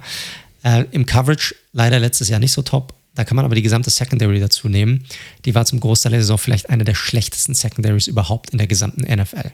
Also teils echt unterirdisch. Da hätten die, keine Ahnung, ich weiß nicht, wie du es gesehen hast, aber da hätten die auch 50 Punkte machen können, da hätten die anderen Teams wahrscheinlich trotzdem noch mehr gescored. Ja, also die Secondary war grauenhaft, da haben wir ja schon mehrmals drüber gesprochen. Ich möchte nur noch mal kurz rausstellen, zwei First-Round-Picks für Jamal Adams, ne? Zwei. Korrekt, korrekt. Zwei. Ja. Aber man muss auch sagen, ich meine, er ist schon Difference Maker in der Defensive. Man kann sagen, wenn du sagst, er ist ein, er ist ein Difference Maker, ist einfach so. Ähm, aber sicherlich vielleicht an der falschen Stelle. Aber vielleicht auch, weil man ihn weiter vorne gebraucht hat, weil äh, zweite Saisonhälfte, gerade die letzten sechs Spiele, hatte sich die Defense extrem verbessert, die vorher extrem schlecht war. Man hatte ja den Trade gemacht, auch für Carlos Dunlap, der, der von den Bengals rüberkam, ähm, der das ganze Bild dann wieder verändert hatte. Und man hatte dann eine wirklich gute Defense am Ende der Saison, die eine Top 10 Defense war, statistisch gesehen in den letzten sechs Spielen. Also etwas, Fragezeichen, worauf man vielleicht auch aufbauen kann in der kommenden Saison. Ja, richtig. Ich finde nur dieses Thema fehlender Pass Rush bei den Seahawks und fehlende Qualität in Coverage in der Secondary ist irgendwie sowas, das ist irgendwie täglich grüßtes Murmeltier im Staat Washington. Irgendwie ist das jetzt seit drei Jahren die gleiche Leier, aber wir, wir kommen ja noch drauf, äh, was sich da getan hat. Ja, korrekt. Ich glaube, ein großes Problem war einfach, dass die, äh, wie gesagt, die Defense war zum Großteil der Saison total beschissen. Die Offense sah teilweise total spektakulär aus, aber irgendwie war es auch ein One-Trick-Pony. Das hast du dann, wie gesagt, gesehen. Sobald der Deep Ball weggenommen wurde, hatten sie Probleme. Der Offensive Coordinator, nachdem man in den Playoffs dann kläglich an den Rams, die mit gefühlt einem halben Quarterback gespielt haben, äh, gescheitert ist, er wurde dann Offensive Coordinator äh, Schottenheimer wurde dann gefeuert. Ähm, auch sehr interessant. Und dann natürlich dann in der Offseason die Gerüchte, ich weiß jetzt nicht, wie viel wirklich dran war, ich weiß auch nicht, wie du es gesehen hast am Ende, die Russell Wilson Trade-Gerüchte, die es dann tatsächlich auch gab. Ja, ich glaube, das brauchen wir jetzt nicht in epischer Breite nochmal zu diskutieren, aber dann gab es ja auch die Diskussion, ja, es gibt vier Teams, wo man sich vorstellen könnte, hinzugehen, wo auch die Raiders dabei waren, wo die Bears auch dabei waren. Bei den Bears ist es ja verbrieft, dass sie wirklich darum gekämpft haben, ihn irgendwie nach Chicago zu bekommen. Ähm, um so nochmal den Arsch zu retten von Nagy und Pace. Das hat nicht geklappt, aber ich glaube, wir hatten es ja für uns schon sehr, sehr früh eingeordnet, dass wir nicht dran glauben, dass ein Trade diese Offseason realistisch ist, auch wegen der ganzen Cap-Zusammenhänge, die damit einhergegangen wären. Es wäre auch aus den Gründen eigentlich nahezu unmöglich gewesen oder völlig sinnbefreit, ihn zu traden. Ich möchte das aber für, ist natürlich jetzt für heute nicht das richtige Thema, aber ich glaube, das ist eine Situation, die man für 22 durchaus im Auge behalten sollte, wenn die Sachen sich auch auf Vertragssicht ein bisschen entspannt.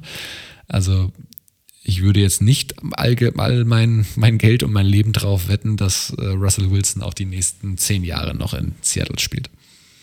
Wenn er noch so lange spielt, ist Oder dann natürlich auch nochmal eine Frage.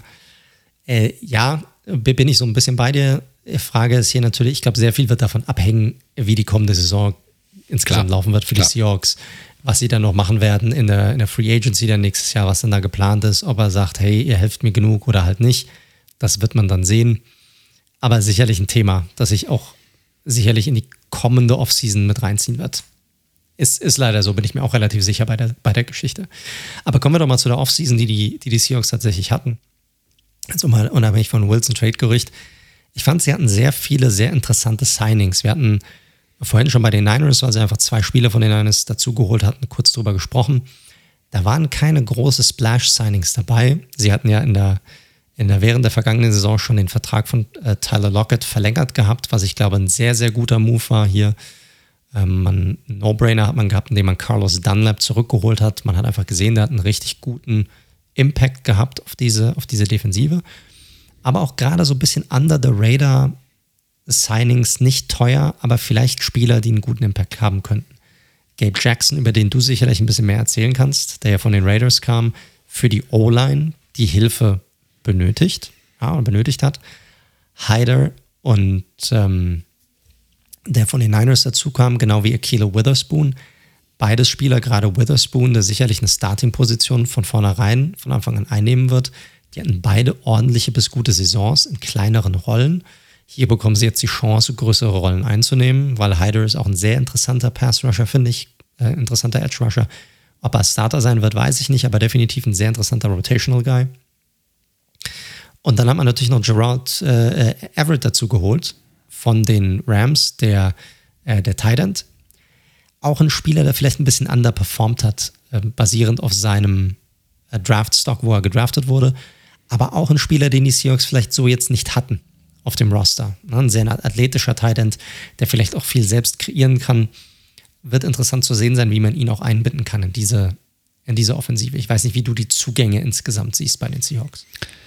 Äh, nee, da sind wir schon beim richtigen hängen geblieben. Also ich glaube, Gerald Everett, mark my words, äh, könnte tatsächlich ein Difference Maker in der, also Difference Maker ist jetzt ein großes Wort, weil sie halt schon Metcalf und Lockett in der Offensive haben auf Receiving. Aber ich glaube, Gerald Everett könnte wirklich einen sehr positiven Impact auf diese eh schon äh, gefährliche Offense der, der Seahawks haben. Ähm, Gabe Jackson ist ein grundsolider Guard, der auch nur aus äh, Vertragsgründen gegangen ist, weil er fast 10 Millionen verdient hätte dieses Jahr.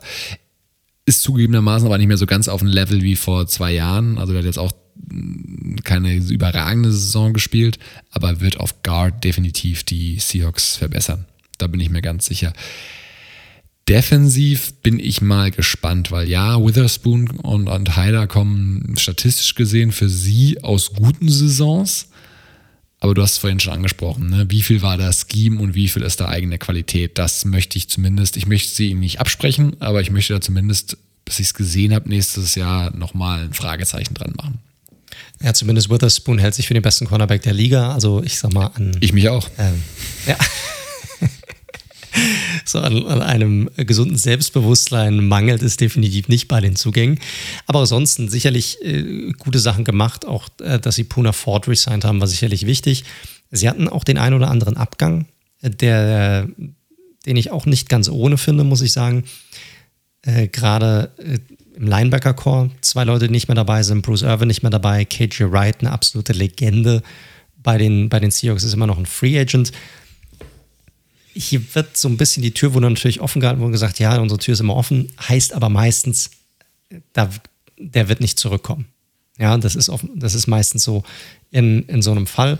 Er möchte ich jetzt nicht ausschließen, aber er ist auch ein Free Agent. Man sieht es auch so ein bisschen bei so einem klassischen 4-3 Linebacker, dass der Markt einfach für so jemanden, der trotzdem in zehn Jahren einfach immer abgeliefert hat, einfach nicht vorhanden zu sein scheint. Ich glaube, der hat sich deutlich mehr erwartet vom Markt, hat es jetzt nicht bekommen und jetzt ist die Frage, was er machen will. Der wird sicherlich seine Option abwägen. Vielleicht wartet er noch ein bisschen, guckt, ob, ob irgendwo noch eine Verletzung ist, ob es irgendwo einen Contender gibt, vielleicht zu einem späteren Zeitpunkt, einen guten Linebacker gebrauchen kann. Und heuert dann da an. Äh, Starting Cornerback Quinton Dunbar, letzte Saison sicherlich keine gute Saison wie die gesamte Secondary. Davor aber durchaus ein, ich würde sogar sagen, sehr guter Cornerback. Deshalb bin ich da auch ein bisschen gespannt. Ne? Also wie viel davon ist wirklich die Defense insgesamt gewesen, wie viel auch tatsächlich der individuelle Spieler. Äh, Dunbar hat sich den Lions angeschlossen. Wie gesagt, Witherspoon jetzt sozusagen der 1 zu 1 Ersatz, weiß ich nicht. Und dann haben sie sicherlich ihre dritte Receiving-Option äh, bei den Wide Receivers verloren in David Moore, der jetzt bei den äh, Panthers ähm, angeheuert hat. Das finde ich schon kein, er ist jetzt kein mega super Spieler, aber es ist schon ein Verlust, finde ich. Ein talentierter junger Spieler, den sie hier nicht mehr haben auf dem Roster hundertprozentig ist ja was, was sie, glaube ich, probiert haben, über den Draft äh, interessanterweise anzugehen. Ähm, ich fand Moore immer, wenn er mal die, die Catches, die er hatte, das sah echt immer sehr gut aus und war so ein, ja, ähm, so ein kleiner Under the Radar Faktor in der, in der Seahawks Offense neben den beiden, sorry, großen Namen. Ja, korrekt, korrekt. Und natürlich die Interior Defensive Line möchte ich auch noch äh, nennen, Jerron Reed der jetzt bei den Chiefs ist, dort einen, einen ordentlichen Vertrag unterzeichnet hat, der jetzt nicht mehr für die Seahawks unterwegs ist. Also ich sag mal, so große Namen waren jetzt hier nicht wirklich dabei, aber es war schon, finde ich, also aus meiner Sicht eine ordentliche bis gute Free Agency von den, von den Seahawks insgesamt. Ist natürlich schade, dass das Alden Smith-Signing nicht so hundertprozentig aufgegangen ist. Ja, ist gut, gut, dass du sagst, den hätte ich jetzt fast noch, den hätte ich jetzt fast noch vergessen. Ne? Also Alden Smith wäre jetzt eigentlich ein ähm, ein Staple gewesen in dieser Defense, auch ein weiterer Edge Rusher. Äh, da weiß man es noch nicht. Also das, das, wird sich noch zeigen, wie lange er gesperrt sein wird und ob und, und, und überhaupt. Er ist ja immer noch auf dem Roster, so ganz ähm, weg vom Fleck ist er ja noch nicht. Ich gehe jetzt aber nicht, ich, ich würde jetzt aber nicht mal mit ihm planen, momentan, in dieser, in, in dieser Aufstellung. Ja, vielleicht für die, die es nicht mitbekommen haben, der hatte relativ früh während der Offseason schon wieder mit einem ja, äh, Delikt auf sich aufmerksam gemacht hat, wie einen neuen Max-Shot kreiert. Ich weiß gar nicht genau, was die Vorwürfe dieses Mal waren, aber er wirkte auch nicht wieder ganz nüchtern bei der Sache. Äh, aber ich weiß nicht mehr genau, worum es ging. Auf jeden Fall ich, hat er ja eine Vorgeschichte in dem Bereich. Korrekt, korrekt. Kommen wir zum Draft. Äh, da können wir relativ schnell drüber reden, weil die Seahawks hatten tatsächlich nur drei, drei Draft-Pick, einen in der zweiten, einen in der vierten, einen in der sechsten Runde. In der zweiten Runde sind sie dann auch dieses Thema Wide Receiver, wie du es eben schon angesprochen hast, angegangen haben Wayne, äh, Dwayne Eskridge gedraftet von Western Michigan. Fand ich ein bisschen komischer Pick, schon, schon Reach hier, ist aber natürlich ein Wide Receiver, der, ich sag mal, zum Scheme doch durchaus passt. Ist ein bisschen undersized, ist aber ein sehr guter Route Runner. Erinnert mich eigentlich so ein bisschen an einen Receiver, den sie schon auf dem Roster haben, in Tyler Lockett. Sehr, sehr ähnlicher Receiver. Passt aber dadurch natürlich zu, zu dieser Offense, könnte dieser Moore-Ersatz sein und hatte sicherlich besten Möglichkeiten, alle Lügen zu strafen, die gesagt haben, was ein mega Reach hier in der zweiten Runde. Ja, definitiv. Also da war halt auch nicht der Need eigentlich da, ne? Da hättest du halt vielleicht auch jemand anderen auf, aufgraben können. Und ähm, ja, wie soll man einen Draft mit drei Picks bewerten? Wir können ja gerade noch, kannst du, willst du noch weitergehen? Ich glaube, hier kann man ja alle drei Picks nennen. Der, der, ja, Tack, genau. der Tackle in der letzten Runde hat mir am besten gefallen. Ja, genau. In der vierten Runde hatten sie noch Cornerback Trey Brown von Oklahoma. Ist auch undersized für einen Cornerback. Ja, also wird es eher jemand sein für einen Slot. Auf jeden Fall fand ich okay den Pick in der vierten Runde. Und in der sechsten Runde fand ich, haben sie ziemlich gutes Value bekommen mit dem Offensive Tackle ähm, Stone Forsyth von, äh, von ähm, Florida. Und äh, der, der sicherlich viel, also eine gute Production auch hatte.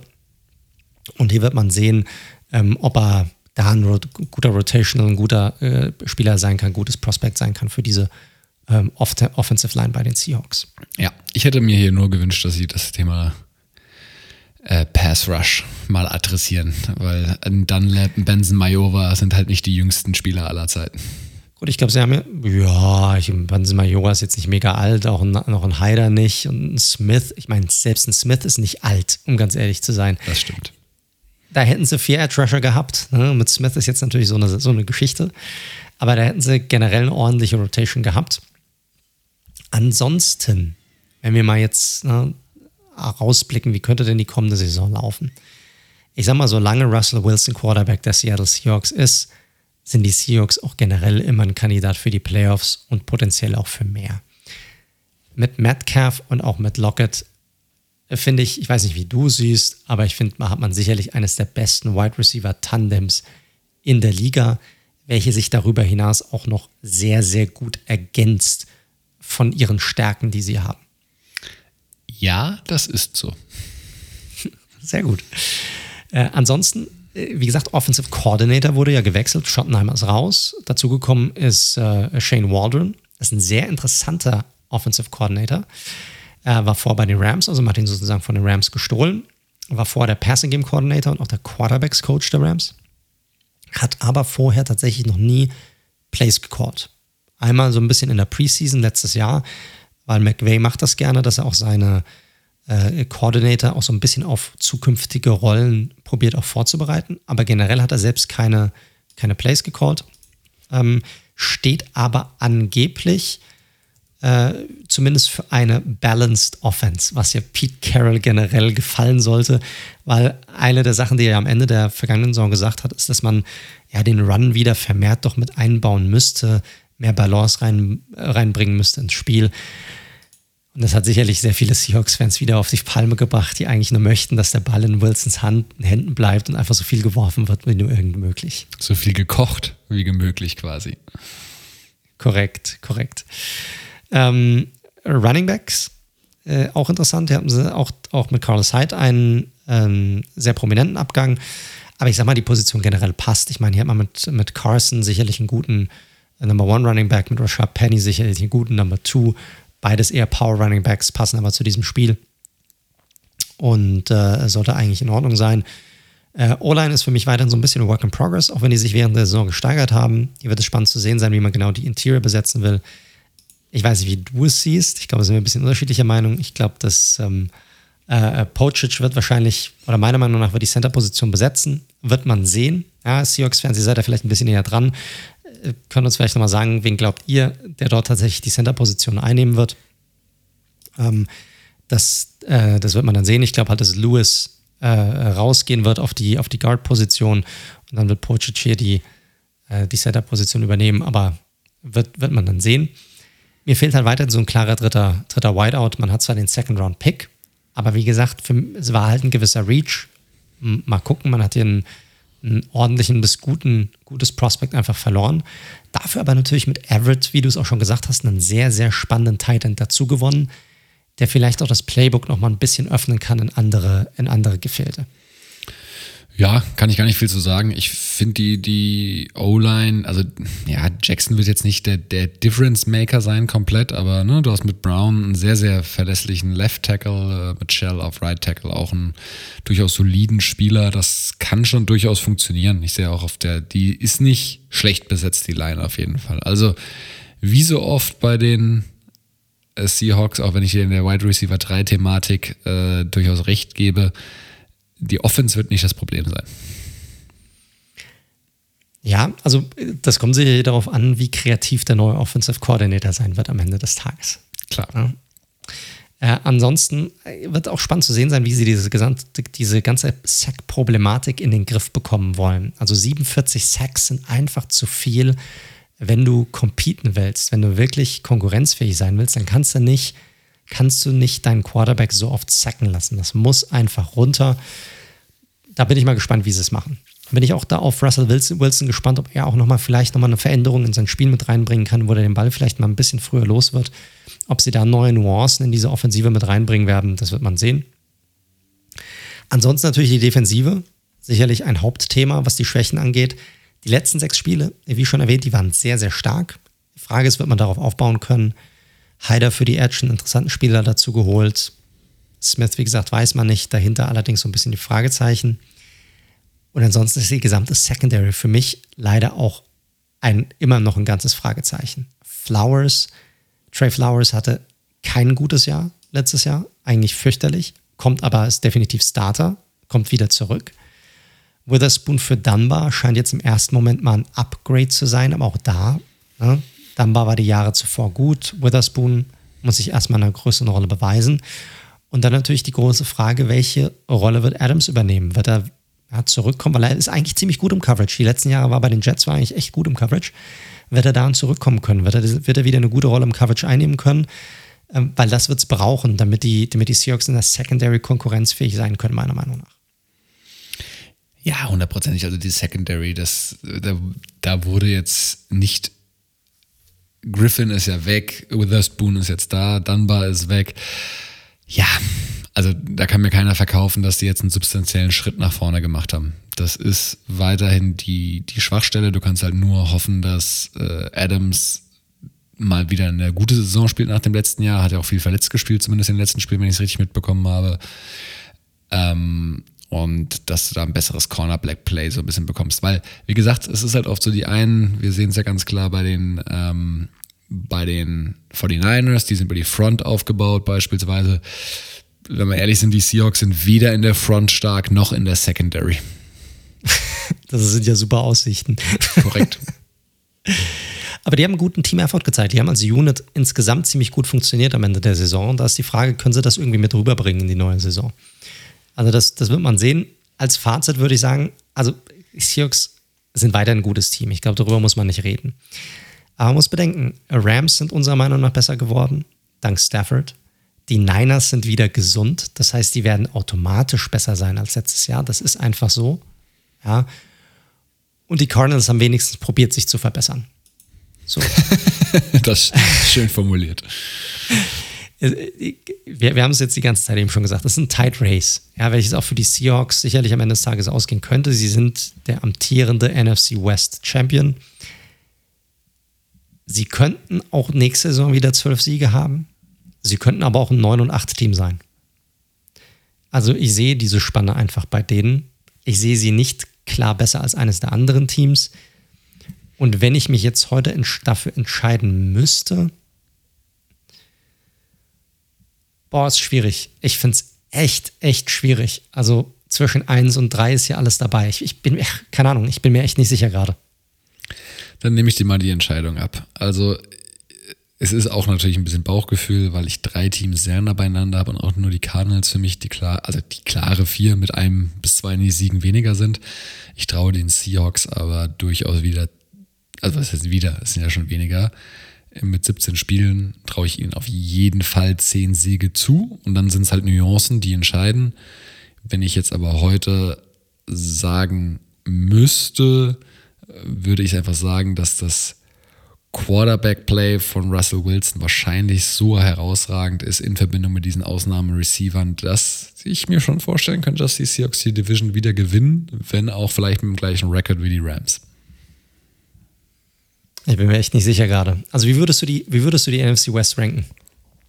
Am Ende dieser Folge. Wir sind jetzt am Ende angelangt. Oder hast du noch irgendwas Neues, irgendwas, was du noch zu den Seahawks sagen möchtest? Nö, gar nichts, gar nichts. Äh, ich sag jetzt einfach Seahawks, Rams, 49ers, Cardinals. Okay, dann sage ich boah, Rams, Niners, Seahawks, Cardinals. Uff. Ui, Seahawks auf drei. Okay. Boah, aber okay. boah, keine Ahnung, aber vielleicht mit den gleichen Records oder mit so einem Siegunterschied, wie du es auch vorhin gesagt hast bei den Rams. Ich werde mich wahrscheinlich noch 20 Mal umentscheiden innerhalb der nächsten Wochen. Es ist einfach schwierig. Jetzt bei den Rams, ich finde die Rams haben halt eine bessere Secondary mit Stafford jetzt dazu. Jetzt natürlich ein bisschen Probleme auf der Running Back Position. Die haben sich insgesamt, finde ich, sind sie das ausgeglichenste Team von allen. Bei den Niners, da kommen halt so viele zurück. Die haben halt eine Maschine in der Offense, wenn alle da sind. Die Defense, boah, das ist schwierig. Das sind, Niners sind halt ein super ekliges Team zu spielen, finde ich. Super, super eklig. Und bei den Seahawks muss man mal gucken, wie die, kann die, ist die, auf welchem sehen wir die Defense in, von der ersten Hälfte der Saison oder sehen wir die Defense aus der zweiten Hälfte der Saison? So, und bei der Offense ist es genauso. Sehen wir die Offense aus der ersten Hälfte oder sehen wir die Offense aus der zweiten Hälfte? Oder sehen wir einfach einen Mix die ganze Saison und sie sind ein bisschen konstant. Das kann auch sein. Nein, Wäre also, gut für die Seahawks auf jeden Fall. Ich gehe bei so Geschichten einfach mit dem besten Quarterback, muss ich ganz klar sagen. Und Wilson, bei aller Liebe auch zu Matthew Stafford, steht einfach wirklich noch eine deutliche Stufe über den restlichen Quarterbacks in dieser Division. Und deswegen kann er da, glaube ich, einfach alleine, er gibt dir schon eine Handvoll Siege mehr im Vergleich zu einem Jimmy G beispielsweise. Er ist halt einfach ein Top 5 Quarterback, Top 3 Quarterback. Wir können jetzt hin und her lavieren, wie wir das, wie wir das bewerten wollen, aber in der Range ist er hundertprozentig. Und mit so einem QB und deswegen suchen ja alle immer nach diesem Stein der Weisen. Wer ist es? Wer ist es? Ich will nicht mit, mit Cousins abhängen oder mit Derek Carr oder mit keine Ahnung wem. Ich will einen, der mir garantiert, à la Rogers und Co. Und deswegen alleine Ring Russell Wilson in Kombination mit, mit äh, Lockett und Metcalf und einer, glaube ich, zumindest soliden O-Line, glaube ich, haben sie durchaus gute Chancen, diese Division wieder zu gewinnen. Kann ich auch gar nichts gegen sagen. Hast du sicherlich, hast du definitiv nicht Unrecht. Und eine Sache, die man sicherlich auch bedenken muss, du hast einen Quarterback, der, der schon da ist, der sein Umfeld schon kennt. Das muss man bei Stafford auch immer bedenken, dass er in eine komplett neue Rolle, in eine komplett neue Situation kommt, dass daraus sofort, mit Ausnahme von Tom Brady, ein Super Bowl entsteht oder noch, oder wenigstens die Playoffs, äh, weiß ich nicht. Aber es ist, es ist auf jeden Fall, Leute, es ist wird auch nächstes Jahr eine mega spannende Division sein, da bin ich mir relativ sicher. Eine mega enge Division. Die werden auch wieder, ich sage es jetzt mal, mindestens drei Teams haben, die einen positiven Rekord haben werden. Und äh, deshalb werden hier bis zum Schluss, ja, wird die, wird die Division offen sein. Und wir werden hier sicherlich mindestens zwei Teams aus dieser Division in den Playoffs sehen. Gut. Gut, dann sind wir am Ende, Leute. Dann vielen Dank fürs Zuhören. Ja, ihr hört den Red Zone Football Podcast. Ihr hört uns wie immer auf anderen, könnt uns auf allen gängigen Podcast-Plattformen hören, über Google Podcasts, Spotify, Amazon Music, Apple Podcasts, Stitcher, Podcast Addict, you name it, wir sind da drauf. Falls es euch gefallen hat, drückt heftig den Abonnieren-Button. Äh, ansonsten hinterlasst uns auch gerne eine Bewertung. Freuen wir uns auch sehr, sehr drüber, hilft uns auch. Ähm, und ansonsten, falls ihr uns Feedback geben wollt, schreiben möchtet oder einfach mal Hallo sagen möchtet, könnt ihr das gerne tun. Am besten über unsere Social Media Kanäle. Dort entweder über Twitter unter dem Handle at redzone underscore live oder auch gerne über Instagram unter dem Handle at redzone.live. Oder wenn ihr uns kontaktieren wollt, könnt ihr dies auch gerne über unsere Webseite machen unter www.redzone.live. Dort am besten über das Kontaktformular. So. Ansonsten bedanke ich mich bei euch fürs Zuhören, bedanke ich mich bei dir lieber Daniel, dass du auch diese Woche wieder dabei warst. Natürlich, natürlich. Ich komme hier ja nicht weg. sehr schön, sehr schön. Dann bleibst du uns ja auch weiterhin erhalten. Und ähm, dann wünsche ich euch allen da draußen natürlich noch eine gute Woche, eine sonnige Woche, eine, eine coole Woche mit allem drum und dran. Und dann wie immer nach zweieinhalb Stunden bleibt gesund und bis zum nächsten Mal. Tschüss.